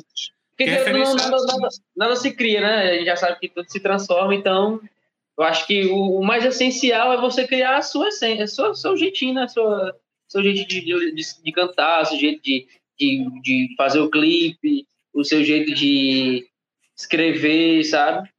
Seu jeito de se vestir, porque até, até nisso também, assim, a, o, o, o mundo do hip hop está atrelado à moda há muito tempo. Moda, é dança, como eu estava comentando, é, é, as músicas, são os DJs colocando nas festas, são as festas aí que se tudo der certo, né, for vacinado e, e voltar, e os dias colocar as festas tudo para trocar de novo, e é isso aí, mano. Pô, na Inglaterra já tá rolando festa com 100, tipo, um tanto de pessoa que, que quiser ir, tá ligado? Tipo, uhum. e eles já estão começando a, a, ver de realmente o pessoal parar de usar máscara, tá ligado? Aqui, Lá. aqui em Fortaleza vai começar a rolar as festas é, privadas, né, com até 100 pessoas, e, assim, na verdade, é festas em locais fechados até com 100 pessoas, em locais abertos, se eu não me engano, com 300 pessoas, 500 pessoas, assim. Então, eu acho que com isso aí já vai dar para rolar uns eventos aí. E a gente tá é precisando porque, de evento de rap é aqui em Fortaleza. De certa forma, de certa forma, os tá eventos, foda de certa forma, assim, os eventos nunca pararam realmente. Acontece ainda um outro por aí. Você vê, você sai no final de semana, você vê, por exemplo, aquele barzinho lotado de gente, tá ligado? Uma festa numa pracinha. Então, tipo, uhum. mas não ser uma festa realmente, claro, festa com um DJ lá e tal, que tem toda aquela, aquele, aquela estrutura, aquela preparação para a festa, né? Mas ainda uhum. assim tem uma festa ou outra assim que ainda rola. Mas realmente, tipo, eu também sinto muita saudade, é isso, de ter essas festas assim, porque era massa, né? Porque é o contato que a galera tem. É tipo assim, tem, tem, teve gente que eu conheci nesse, nesses caminhos aí, que eu só conheci no show, se liga, conheci no evento, conheci tocando no evento, conheci cantando no evento. Então, assim, a gente acaba criando laços, então isso fortifica ainda mais o lance, tipo assim, a galera, ah, pô, vamos fortalecer uma da galera de Fortal, vamos assistir, vamos assistir show deles, vamos pagar o ingresso deles, tá ligado? Não, não vamos só ouvir a música dele do Spotify, mas vamos pagar o ingresso dele, pagar preço justo para entrar num show deles e tal. É, é, muito, muito isso, é muito essa questão, assim, sabe? E tem, é e tem um lance. A, a divulgação, tipo, uma certa divulgação também, né? Devido aí pro, pro show, né? Então, tipo, outras pessoas Sim. que não, provavelmente não conheceriam só olhando na internet, porque às vezes não chega em todo mundo, ia conhecer, por exemplo, que tava lá no show que ela foi, tá ligado? Então tem um lance também que, assim, quando, quando você faz música, e quando você também é DJ, quando a gente trocou ideia com o DJ Paloma, não sei se tu conhece, ele falou isso né, na visão dele DJ, que é, quando você é, faz música, você, sei lá, tu escreveu uma música, tu gravou essa música, essa música tá massa. Só que tu tem que testar essa música num show, porque se tu não testar é. num show, tu não vai saber se ela é boa ou não para é, porque assim, a música ela pode ser boa para você escutar num fone, para você escutar num carro, você escutar numa festa, lá, mas ela ela, você cantando pode ser que ela não seja tão boa. Então, uhum. é, às vezes também é, é foda esse lance, né, porque você precisa. O, o MC ele precisa testar a voz, o rap ele precisa é, testar a música, né? O DJ, no caso, né, quando a gente trocou ideia com o Paluma, ele falou que quando ele faz, quando ele tá lá na garimpando as músicas dele e tal, que ele faz uma, uma set, uma playlist, alguma coisa, ele quer testar se aquela música vai pegar na pista, se a galera vai dançar, se a galera vai curtir. festa, né? Como é que faz? E aí o cara sem festa não tem como ele testar, ele não vai saber como é que a galera vai reagir, né, o som.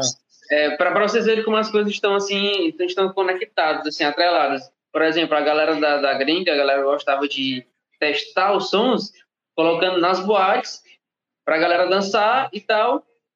Se a galera gostou, ele chegava nas dançarinas, perguntava para dançarinas, uma para cada uma, e aí vocês gostaram da música e tal. Não, a gente vai usar essa sua música aqui nas, nas, nas, nas nossas próximas apresentações e tal. E aí, então, a galera já via que é uma parada massa, que é, um, é que é uma festa de. é um som de festa, é um clube, né? Então, a eletrônica tinha muito isso, se liga dos DJs colocarem mesmo a música para tocar. E eu acho massa isso. Isso também é um ponto, assim, de, de, da gente ter saudade, né, do, das festas. É. E como tu falou também, né, a parada de você é, conhecer outras pessoas, né, assim, é, o evento, ele, ele a, o evento em si, ele, ele conecta as pessoas é, de uma forma que sei lá, você pode ir até, até num barzinho, mas você não vai estar tá conectado com. É difícil você conectar, se conectar com alguém, é, trocar ideia com alguém, porque é, são locais diferentes, né? Quando você tem um show de rap, você sabe é. que todo mundo que tá ali naquele, naquele evento ali, ou pelo menos 99% da galera que tá ali é a galera que curte rap. Então é, é muito mais chance de você conhecer alguém que vai é, fortalecer o teu trampo de alguma forma, assim. É, porque se tipo, no Brasil você não vai chegar numa pessoa que tá sentada lá, ah, sei o quê, começar a conversar do nada, você acha que você quer alguma coisa. Chega tá lá e falar assim, aí, escutei meu rap. É, Estilo D2, estilo a galera ali, Plant Ramp, chegava assim, aí galera, tudo no rap, CD e tal. É, dava o um CDzinho lá, tá aqui, botar o CD sem é, estilo, aquele CD aqui, daquela capinha. Eu também pensei isso, fez muito isso, Chorão. É. Estilo aquelas capinhas de CD de forró, tá ligado? Antigamente, dava lá é, aquelas capinhas real de demais, papelão. Real demais. né, daí botava lá, aqui, ó, meu CD, pode escutar aí, tchau. Massa, é, no, vou fazer isso aí, vou fazer isso aí massa, viu? Teve um tempo, teve um tempo at atrás, não sei, é, não sei, se tu sabe, talvez não saiba, né? Mas é, eu tive uma produtora em 2014, que era uma produtora de funk na época, e, e, a gente, eu até cheguei a comentar no outro podcast também, que é que a gente fazia, a gente teve essa Mas ideia, né? De, de, funk mesmo, galera de rap, rap viu? Como é? Tu, tu trazia só a galera do funk mesmo ou a galera assim do rap vinha também? Não, só do funk só. Era ah. tra, tra, tipo assim, eu, eu era como se fosse. É, o esquema era assim, ó, é, na verdade, era como se fosse uma, uma produtora de rap, assim, a gente um, uns MCs e tal, e quando os caras faziam uns eventos, a gente botava as caras e falava assim, ó, coloca meu MC aí, tá entendendo? Porque antigamente a galera não pagava o, o MC pra cantar, tá entendendo? Então, tipo uhum. assim, é, vou dar um exemplo. Os caras traziam MC Rodolfinho, de São Paulo. Aí botava lá pra fazer um show lá, Parque do Vaqueiro, um exemplo. Clube do Vaqueiro. Aí alguém tinha que abrir o show do MC Rodolfinho. Aí ia lá ele chamava o MC. O cara que era MC, ele não tinha ninguém por ele, tá entendendo? Era só ele mesmo. Aí ele ia lá, o cara. Depois o cara sumia, aí o cara pra voltar lá do Parque do Vaqueiro pra cá, mano. Tá entendendo? Sem um real no bolso, sem nada. Era foda. Aí uhum. eu cheguei e, e, e, abri a produtora, chamei uma galera pra minha produtora, vários MC, e falei assim: ó, agora eu que vou tratar com os caras. Se os caras quiserem contratar vocês, é eu que respondo, tá entendendo? E fui uhum. começando a cobrar. Tipo assim, ah, o cara queria contratar um MC, eu, é, é 100 conta, é 200 reais, é 30 reais. É, é, tipo assim, 30 reais não, né? Mas é 100 reais, é 30 reais de. de 30 de alimentação, 30, 30 de, de, de transporte, fazer umas paradas mais organizadas, tá ligado? Eu prof, profissionalizava os caras, de certa forma. E aí rolava também uns eventos, a gente fazia uns eventos também, né? Fazia eventos de comunidade, fazia alguns eventos também e trazia MC de, de outros estados e tal. Fazia umas paradas assim. Era até massa na época. E aí, quando a gente, pra divulgar os caras, como não. É, tipo assim, tinha Spotify, tinha as paradas, mas era muito mais difícil você entrar no Spotify do que. Hoje é Sim, eu lembro que era uma burocracia muito grande.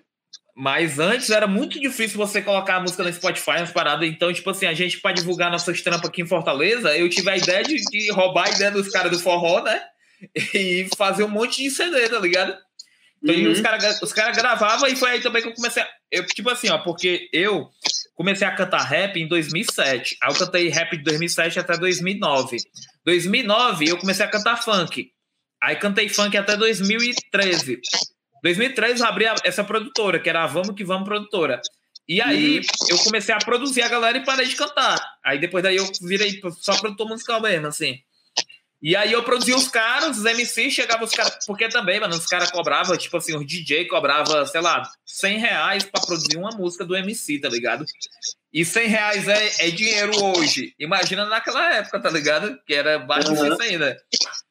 E aí eu, nós fizemos CD e nós saímos distribuindo, tá ligado? Pra galera, por exemplo, ia cantar num, numa quebrada, distribuía pra galera, tá entendendo? E a galera escutava nosso som de CD mesmo, tá ligado? Era parada assim. A galera, aí, a galera muito do, do, do, do é, galera que veio assim da. A gente chama de Golden Era, assim, de Fortal. Aí soltou, soltaram um CDs, a galera da C2A.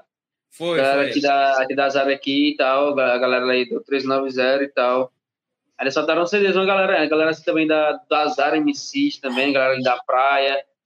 Teve uma galera ainda é. assim que eu, que, eu, que eu tenho contato hoje que ainda soltaram CDs na época. Eu ainda tenho assim, ainda CD da, da C2A, CD da galera. E era, era um investimento também, né? Que você tinha que fazer, tipo assim, porque você tinha que comprar, você tinha que mandar fazer as capas, aí você tinha que mandar fazer as cópias do CD, tá ligado? Eu lembro que então, se você, E se você, e se você quisesse fazer as cópias do CD, você tinha que. Era, era trampo, porque você, se você tivesse só um gravador na sua máquina de CD, você tinha que você passar ali o dia todo para gravar, sei lá, 200 CD era trampo, tá entendendo? Eu lembro que tinha tanto CD que não tinha nem onde guardar, mano. Aí às vezes também nós pagávamos é. os caras, nós pagávamos os caras que, nós pagávamos os caras que fazia CD pirata, tá ligado? Porque eles tinham as torres de CD para gravar porque assim, ó, imagina o cara, ele vende CD pirata. Aí o cara que vendia CD pirata, ele mesmo gravava o CD dele, tá ligado? Então ele tinha uma, uma torre que tinha, sei lá, uma torre, tipo uma CPU de computador, só que tinha 20 gravadores de CD naquela torre, tá entendendo? E o cara gravava uhum. 20 CD de uma vez, olha só. Aí a gente chegava nos caras, sei lá, encontrava um cara que vendia CD pirata aí na rua e falava assim, mano, tu tem gravador de CD? O cara, tenho, eu mesmo gravo meu CD. Tu cobra quanto pra gravar CD?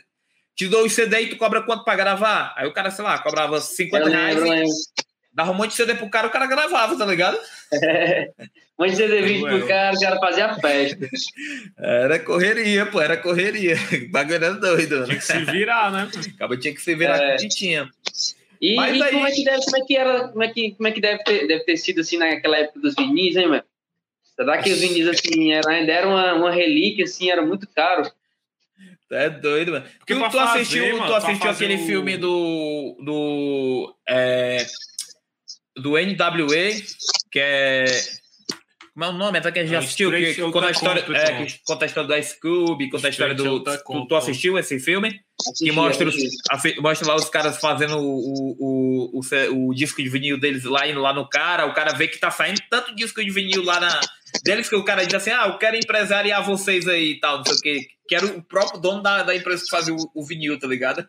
Aí uhum. você vê que Ei, aquele filme é muito basta, porque você, não, você vê como, como esse Cube é, é, é foda, mas tipo.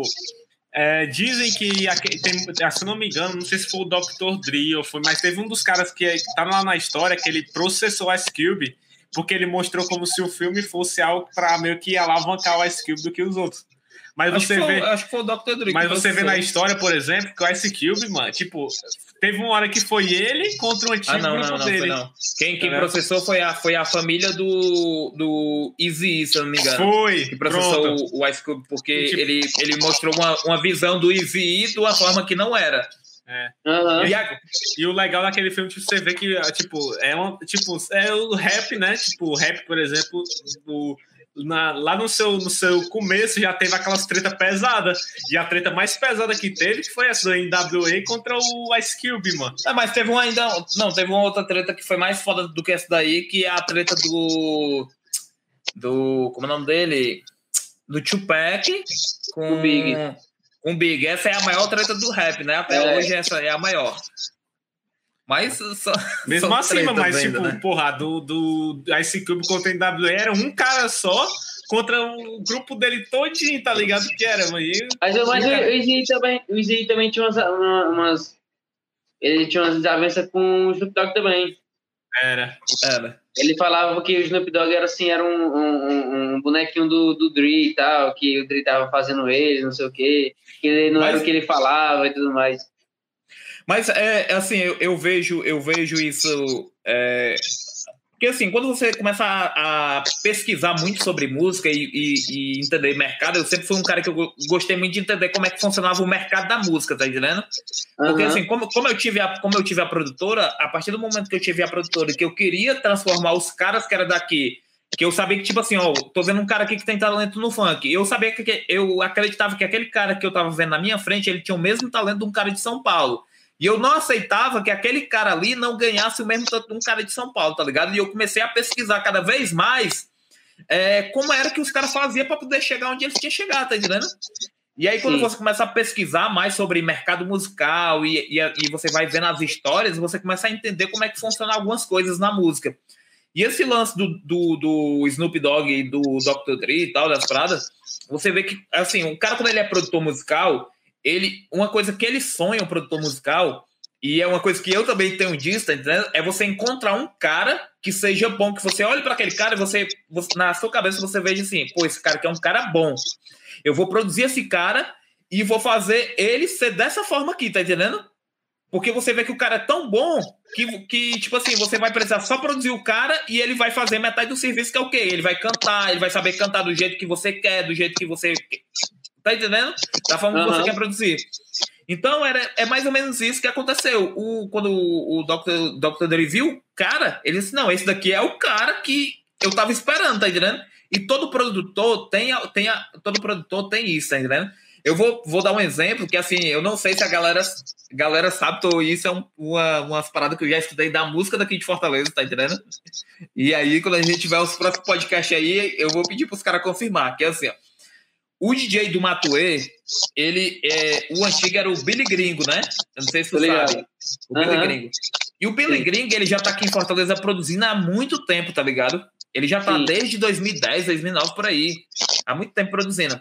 E eu cheguei a conhecer alguns caras que, assim, eram tão bons quanto o Matuê, tá entendendo? Os caras eram tão bons quanto o Matuê, mas os caras não tinham uma coisa que o Matuê tem, que é, é o lance de, de ser, é, como é que eu posso dizer? De ser um cara mais sagaz, tá entendendo?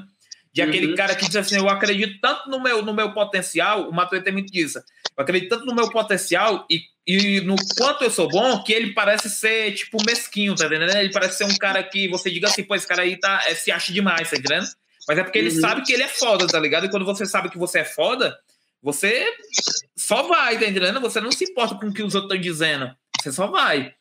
E o Billy Gringo, ele sempre. a- que assim, a galera que trabalhou junto com ele fala que o Billy Gringo sempre quis encontrar um cara que ele olhasse para aquele cara e ele dissesse assim: esse cara tem que ser bom dessa forma, tá ligado? E ele Uhum. encontrou o Matuê. E ele encontrou o Matuê. Ele começou a produzir o Matuê. Só que o Matuê era muito maior do que o Billy Gringo po- poderia segurar, tá entendendo? Tanto que o Sim. Matuê, o Matuê foi e o Billy Gringo só fez o trabalho dele até uma parte depois saiu.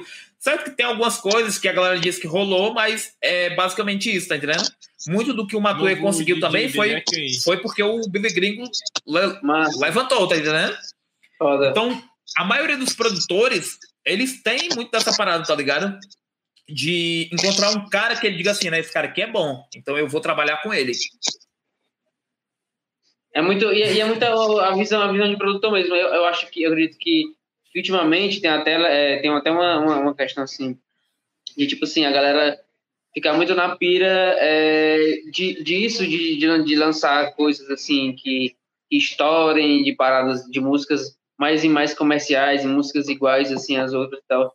É uma pira é, pesada, né? E que, que acaba pegando produtor, acaba pegando artista, acaba pegando várias pessoas. E, e, esse lance que você falou de tipo assim, de você, do, do lance do produtor pegar, ah, ver, ver visão no, no artista e, e, e botar para frente é, é que rola muito Fortaleza, de verdade. É. E tem um, lance, tem um lance também que, assim, ó, eu tava assistindo um cara que também se perguntar, eu nem lembro do cara, mas estava assistindo no YouTube, que é um, é um. Ele tem um estúdio, sabe? É um produtor também. E ele tá falando que a galera tem uma visão muito errada de, do produtor, tá entendendo? Porque a galera uhum. acha que o produtor é um cara que. O, assim, o MC, ele acha que o produtor é, é desse jeito. Aí o, o MC vai chegar lá no estúdio e vai dizer assim, cara, eu quero uma música tipo. Vou dar um exemplo, quero uma música tipo Lil Uzi, Lil Uzi Vert, tá entendendo? Quero uma música desse jeito. Então, cara, eu quero uma música estilo Matuê.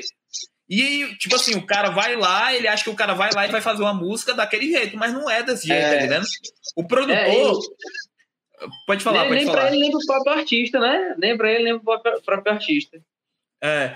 E, assim, o cara não entende, às vezes, o, o artista, ele, o, MC, o rapper, uhum. ele não, não entende que o lance de você fazer uma música depende de 50%, ou às vezes 60%, 80% de uma parte e 40% de outra, ou 50% de uma parte e 50% de outra. Então, assim, é, vai precisar que o produtor e o MC casem na ideia, porque se os caras não casar, a, a música vai ser uma bosta, tá entendendo? O cara pode ser bom, o produtor pode ser muito bom. Você pode pegar, por exemplo, você pode pegar o, o Matue mesmo, que a gente já sabe da sonoridade dele, da música que ele faz, já sabe como é que ele trabalha, você pode pegar ele e pode colocar ele para fazer um beat lá com, com é, sei lá, é um, um produtor gringo. Um, é, é, um Metro Boomin. Um, um... Metro Boomin, pronto. Coloca esses que são dois caras que você já sabe uhum. a dois caras foda, sei lá, bota eles para produzir. Se as ideias deles não casar, tá entendendo? A música vai sair ruim. E eu vou te uhum. dar um exemplo, eu vou te dar um exemplo muito foda de dois artistas, de dois artistas que na verdade são, são é, cantores, né? São um rapper e um funkeiro, mas que a música, tipo assim, não foi essas coisas todas, que foi quando juntou o, o Kevin o Chris e o Drake. Tá entendendo? Não sei se você uhum. chegou a escutar a música. Que era assim, era, tinha tudo para ser uma música muito foda. Porra, Kevin Chris, um dos maiores funkeiros do Brasil, com o Drake, um dos maiores rapper do, do planeta. Vamos juntar os dois caras. Juntou os dois caras, a música saiu uma bosta, tá entendendo? Uhum. Saiu ruim, mano. Saiu ruim porque não dá certo, tá entendendo? É, tem que ter conexão, as coisas tem que ter conexão. Não adianta você chegar num produtor e falar assim: oh, vou te dar 10 mil pra tu fazer uma música pra mim, pra tu fazer um CD pra mim. Se não tiver conexão, se o produtor chegar no cara e falar assim: ó, oh, não tá dando certo, não faz desse jeito, não canta desse jeito, canta desse outro jeito aqui. E o cara às vezes não aceitar, achar que o produtor tá sendo, tá sendo, é, sei lá, tá, tá desmerecendo o cara, mano, o, a música sai ruim, pô. E é por isso uhum. que muitas, muitas vezes os, os, é, os, produtores que já são famosos, eles só aceitam produzir quem eles querem, entendendo? Eles escolhem quem é que os caras querem produzir. do Kevin Case do Drake só visaram o lucro, né? Foda-se se ia dar, tipo, se tava assim. É, às vezes papo de gravadora, né? A gravadora, ah, vamos juntar esses dois caras aqui, os caras já são bons, é, vamos juntar aqui é. para. Parada de gravadora mesmo. Aí acaba que dá, acaba dando ruim, né?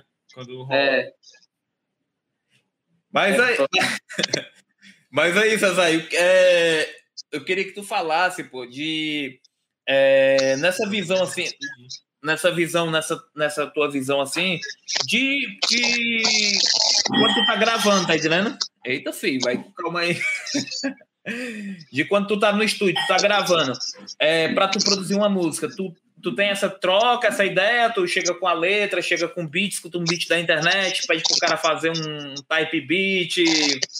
Como é que funciona assim o teu trampo de. de, de teu trampo processo assim, de. Criativo. Processo criativo, é, pronto. Como é que funciona?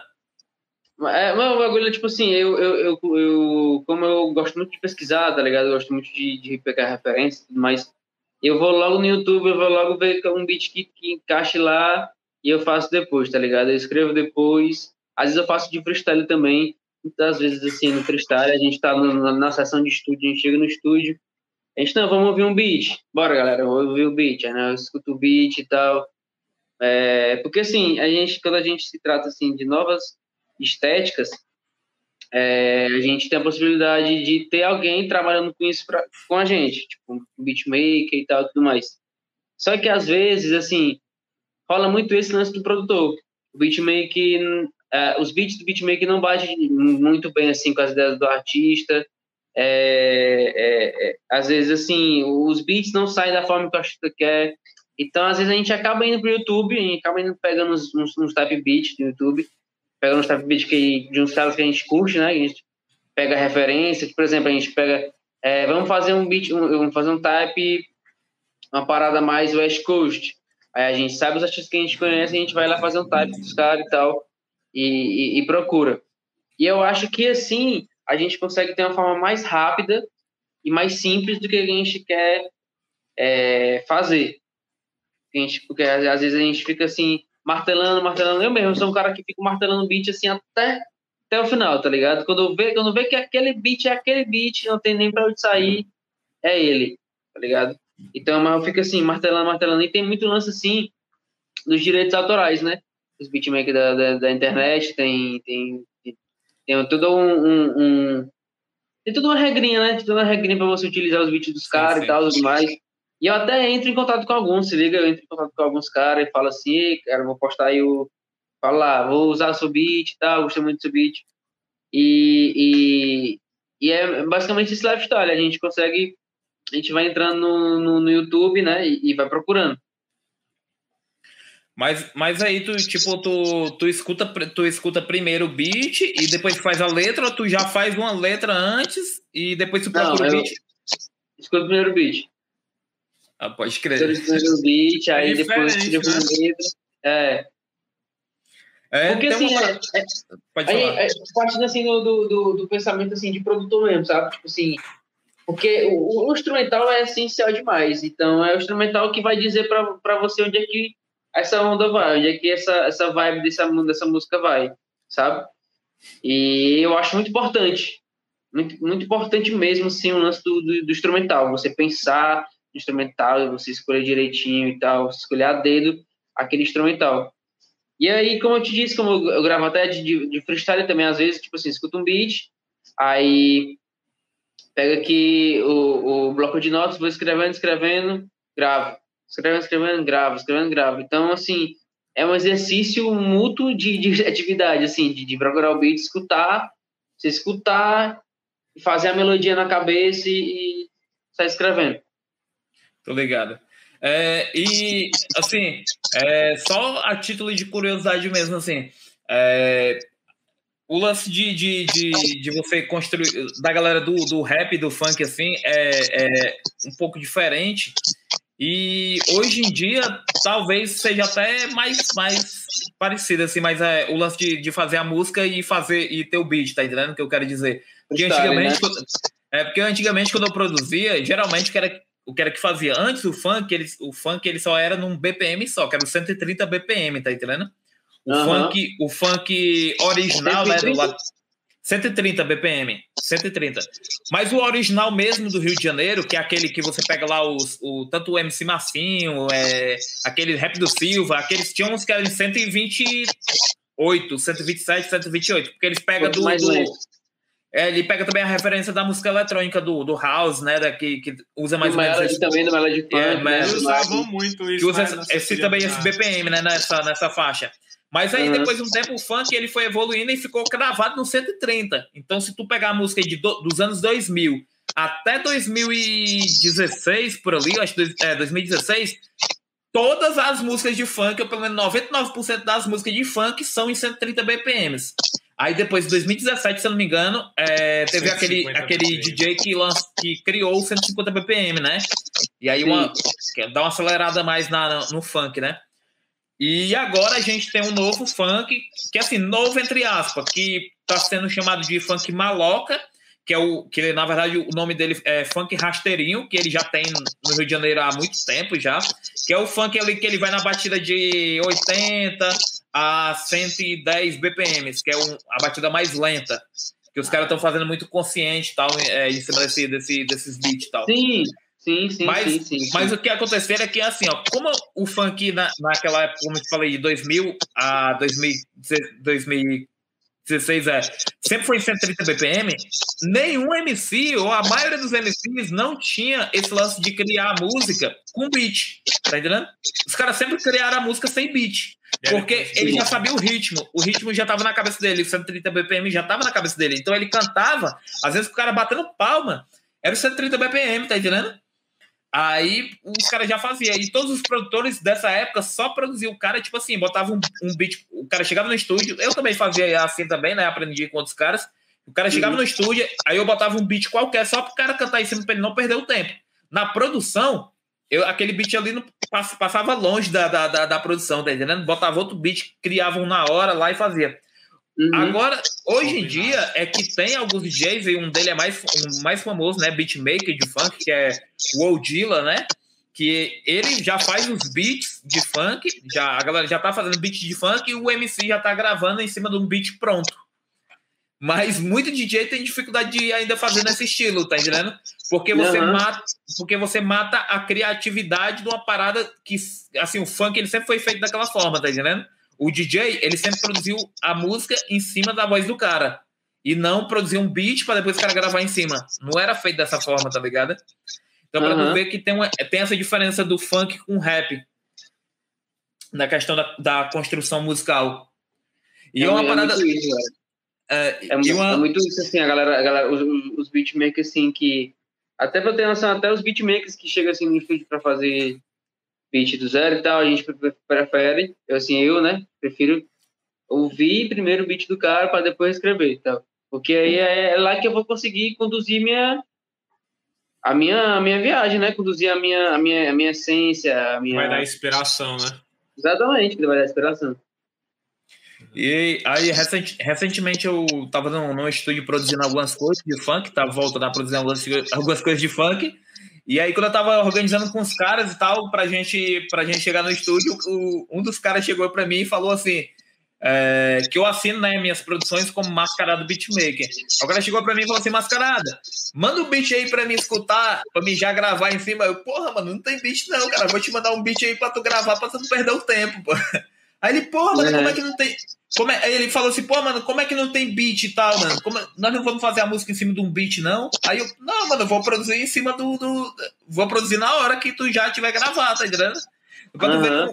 a sistemática é diferente, tá entendendo? É. Mas eu acredito que seja interessante esse processo aí também. Eu acho que seja interessante pro artista também se moldar, para sair da zona de conforto mesmo. É, mas aí é aquele lance também que a gente tinha falado antes, né? Isso também vai muito do, do artista e produtor, né? Às vezes também é, você vai sentar com um cara ali para fazer uma sessão de, de, de estúdio e aí você lança, bota um beat lá e tal, o cara já grava em cima, mas aí você vai, se você tiver feito aquele beat, você consegue picotar o beat e colocar outras coisas, né? Quando você Sim. pega Agora, quando você pega, eu acho que eu não, ainda não, não tive essa experiência de pegar, nesse processo de você pegar uma música, um beat já pronto de um cara, como tu falou, que tu conversa com o cara e tal, e pega o beat dele pronto. Não sei se tu consegue adicionar, se tu pode adicionar outras coisas em cima do beat, ou se tu, se tu tem que usar o beat do jeito que tu pegou do YouTube. Como é que funciona assim, mais ou menos isso? Mas não, não, não entendi, não entendi. Quando tu pega, quando tu pega assim um beat do, um, do, um, do YouTube, que tu chegou Sim. pro cara e falou assim, ó, mano, eu vou usar o teu beat numa música. Tu pode mexer naquele beat, colocando outros elementos naquele beat, ou tu não pode mexer naquele beat? Posso, o ideal, o ideal é que eu, que eu consiga mexer sim, sabe? Porque a, a gente parte também do, do, do, do sentido de, tipo assim, vamos comprar, compra um beat. Comprei um beat, então aí, quando eu compro o beat, ele, o cara já manda assim um projeto todo aberto, já, já manda o um projeto todo chavado assim para a gente poder já incluir alguns outros elementos, até tirar alguns elementos também. Quando a gente, quando, quando a pessoa não compra, né, que você baixa né, da internet, é, eu acho massa você, você como uma, uma, pessoa que vai mixar o som, você colocar outros, outros elementos na, na, na composição, no instrumental. Que também já é a assinatura do cara, né? Já é outra assinatura por cima, massa, né? Massa, massa. Como se fosse uma, um picho, sabe? Como se fosse um picho, sim, assim, sim. Cara deixa a marca dele. E assim, é, é, tu, tu falou que quando tu tá fazendo esse processo né, de criativo e tal, tá fazendo essa parada, tu é, também tá com outros caras e tal, e eu vi que tu, tu, parece que tá com uma produtora, tem uma produtora, como é que funciona essa parada assim? Tu, tu tem um estúdio ou tu chega no estúdio de outros caras, é, tu tem uma gangue, assim, uma gangue de rap, uma gangue de trap e tal. A crio. uma crio, como é que é essa parada assim? É, criou, criou um bagulho bem antigão mesmo, né, mano? É, é bem antigo. Cara, cara do, do, do 14. Mano, é, eu, te, eu tô, com, tô correndo com a sede, com a sede estúdio, sede Studios, que é um estúdio que tem é, é, mais ou menos ali na, na, nos, nos abaixos, que a gente tá abrindo, né, para os clientes e tal, os artistas estão chegando lá, a galera tá sofrendo do estúdio. E lá no estúdio eu tô trabalhando como filmmaker, né, com o meu trampo de filmagem. Então, assim, estou fazendo o possível lá para gravar o clipe da galera, né?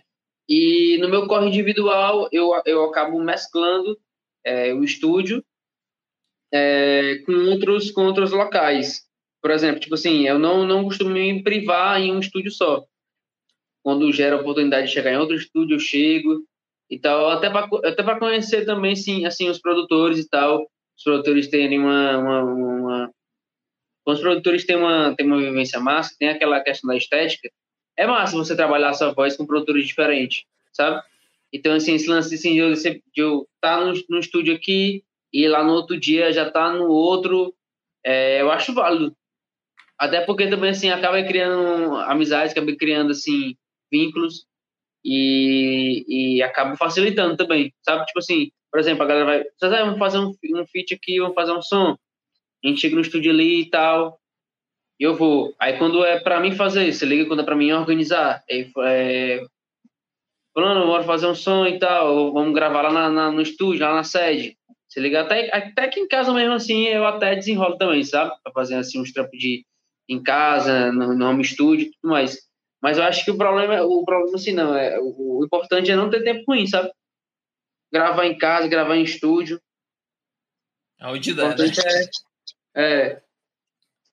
Os caras lançaram até recentemente, os caras lançaram até tem, né? A versão do, do FL Studio para celular, que dá pro cara fazer uns, umas tá massa. Pô, tinha, um, tinha um cara que, que eu conheci, o Escobar, ele fazia uns beats no celular. Ele até me, me vendeu um beat feito no, no celular, tá ligado? Caralho. Foda, foda, é. foda. E ele garantia, ele garantia no, no, no, no nas tava, produções tava, dele. Tá falando aí de Crio, Gang e tal. Hoje em dia o nome é Mob. É, é Mob. É a Mob. É, a Mob, a Mob ali da, da Satitude a gente tá trabalhando ali há um tempo já. A gente tá desde 2000 e... Tá correndo junto assim desde 2016, 2017, tá A gente lançou a Mob em 2017, foi. A gente oficialmente lançou a Mob em 2017. E aí agora que a gente tá com essa nova estrutura, que é com os profissionais e tal. Porque, assim, na, a MOB é a parada do, do conjunto, né? A parada, assim, da, da máfia e tal, da galera da gangue e tal. E aí, esse conceito a gente trouxe para outros profissionais trabalhando junto, tipo, filmmaker trabalhando junto com, com um produtor musical, com artista, tá ligado? E, e, e aí, a gente, desde 2017, a gente tá com esse corre, né?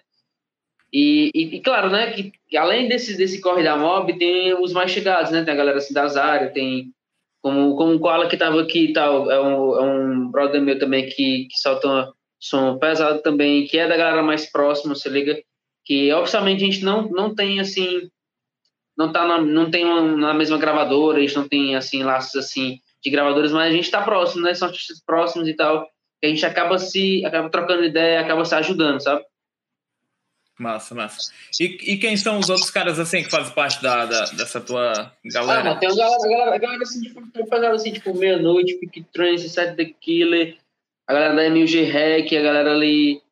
É, tem o Skeps, tem o Shao Kahn, tem a galera, tem o próprio Guilherme também, o Guilherme correria demais, Guilherme Fortal. Que, que tá, tá, tá, tá, trabalhando com ele também num trampo aí de, de drill. E tem a galera das praias também ali, tem o Slim e tal, tem a galera. Tem a galera aí da, da Calcaia também. Tem uma craniada, mano. É uma craniada que a gente vive o hip hop aí. Todo mundo se ajudando, né? E uma é. coisa que eu. Uma coisa que eu. Curiosidade minha mesmo aí, e eu acho que é válida aqui também pro papo. É da onde foi que tu tirou esse teu nome aí, pô? É, mano, meu nome é Lívio César, se liga? E aí, é, César em latim se pronuncia Caesa, é, se pronuncia Caesa, né? Assim, digamos assim, é um C, um A, um E, um S, um A e um R. E aí, quando esse Caesas ele vira para o português, ele sai do latim, né? Ele vira Cesai. E aí o macho é o meu nome, Cesai, tá ligado? Aí eu coloquei o lance do cifrão, porque é um bagulho assim, mesmo assim, de meta, tá ligado? De, de querer mais dinheiro do que fama, tá ligado? E, e é o meu nome, é o Cesai. É. Caralho, pô. A Real referência trap. da porra, né, mano? Tem um significado muito louco aí, mano. É. Uhum. É massa, é massa. E assim, é bem, é bem artístico, né? Porque acaba sendo teu nome e é diferente, pô. Nunca vi nenhum Cesar e tal do, do da é. música, só vi tu e tal. Se o cara for pesquisar, então, só encontra. César, né? É. é, tem o César MC, mas tipo, Cesar não, mano. Cesar Se o cara é for pesquisar, só encontra tu, porra. É. Não encontra mais é, ninguém, não. Exata, é exatamente essa, essa, essa, essa, essa ideia também. De ser original, de ter um nome só, um nome diferente, assim, sabe? Um nome próprio. Massa, massa. Entendi, mano. Bravo. César, é, eu acho que é isso, pô. É, já estamos com duas horas aí de, de, de, papo aí. Foi massa pra caralho. A gente, a gente, como a gente falou, tipo, a gente está falando para todos os convidados, a gente vai falar para você também, que a gente ainda vai tentar né, quando todo mundo se vacinar, a gente vai querer fazer o, o presencial, né? Para que porque aí vai ficar mais interessante, o papo fica até melhor, né? Porque você tá próximo, tá ligado? Porque pela, o, tipo, pela internet ainda é muito, tipo, acaba se tornando é, mais maçante do que, por exemplo, o presencial. E aí a gente, a gente quer te chamar de novo. E quem sabe também na próxima vez tu traga algum parceiro teu, porque aí tipo, já é mais é, algo adicionar, né? Porque aí ele pode, Pronto, pode falar é, coisas. A ideia, a ideia do parceiro também eu acho, eu acho massa porque o Carlos tava aqui e tal, a gente tava, a gente tava gravando, um, a gente gravou uma música ontem, a gente tava trocando ideia aqui, eu e Cola, vou participar de um podcast aqui, mano, fica por aqui e tal. É, mano, tava aqui e tal, pronto. Aí é assim que, que, que acontece também no podcast, é massa e tal. Galera, chamar outros artistas assim pra conversar junto e tal. É. Pois é, eu, tipo, eu, eu acho legal quando é assim, porque normalmente a, a conversa flui muito mais, tá ligado? Tipo, porque, tipo, às vezes tu fala uma, uma coisa, aí ele tava lá, aí ele tem outras coisas a adicionar, Isso. tá ligado? Fora que uhum. se ele souber o que tu tá falando também, às vezes ele, ele tem coisas que para ele é diferente, ele conta o que ele acha. Então, uhum. são experiências diferentes, né? Porque são pensamentos diferentes. Por isso Sim. que é, se torna hum, é, até melhor. Tá Por exemplo, até por isso que tipo, duas pessoas num podcast fica melhor, né? De, de se, vamos dizer, apresentar do que, por exemplo, só uma.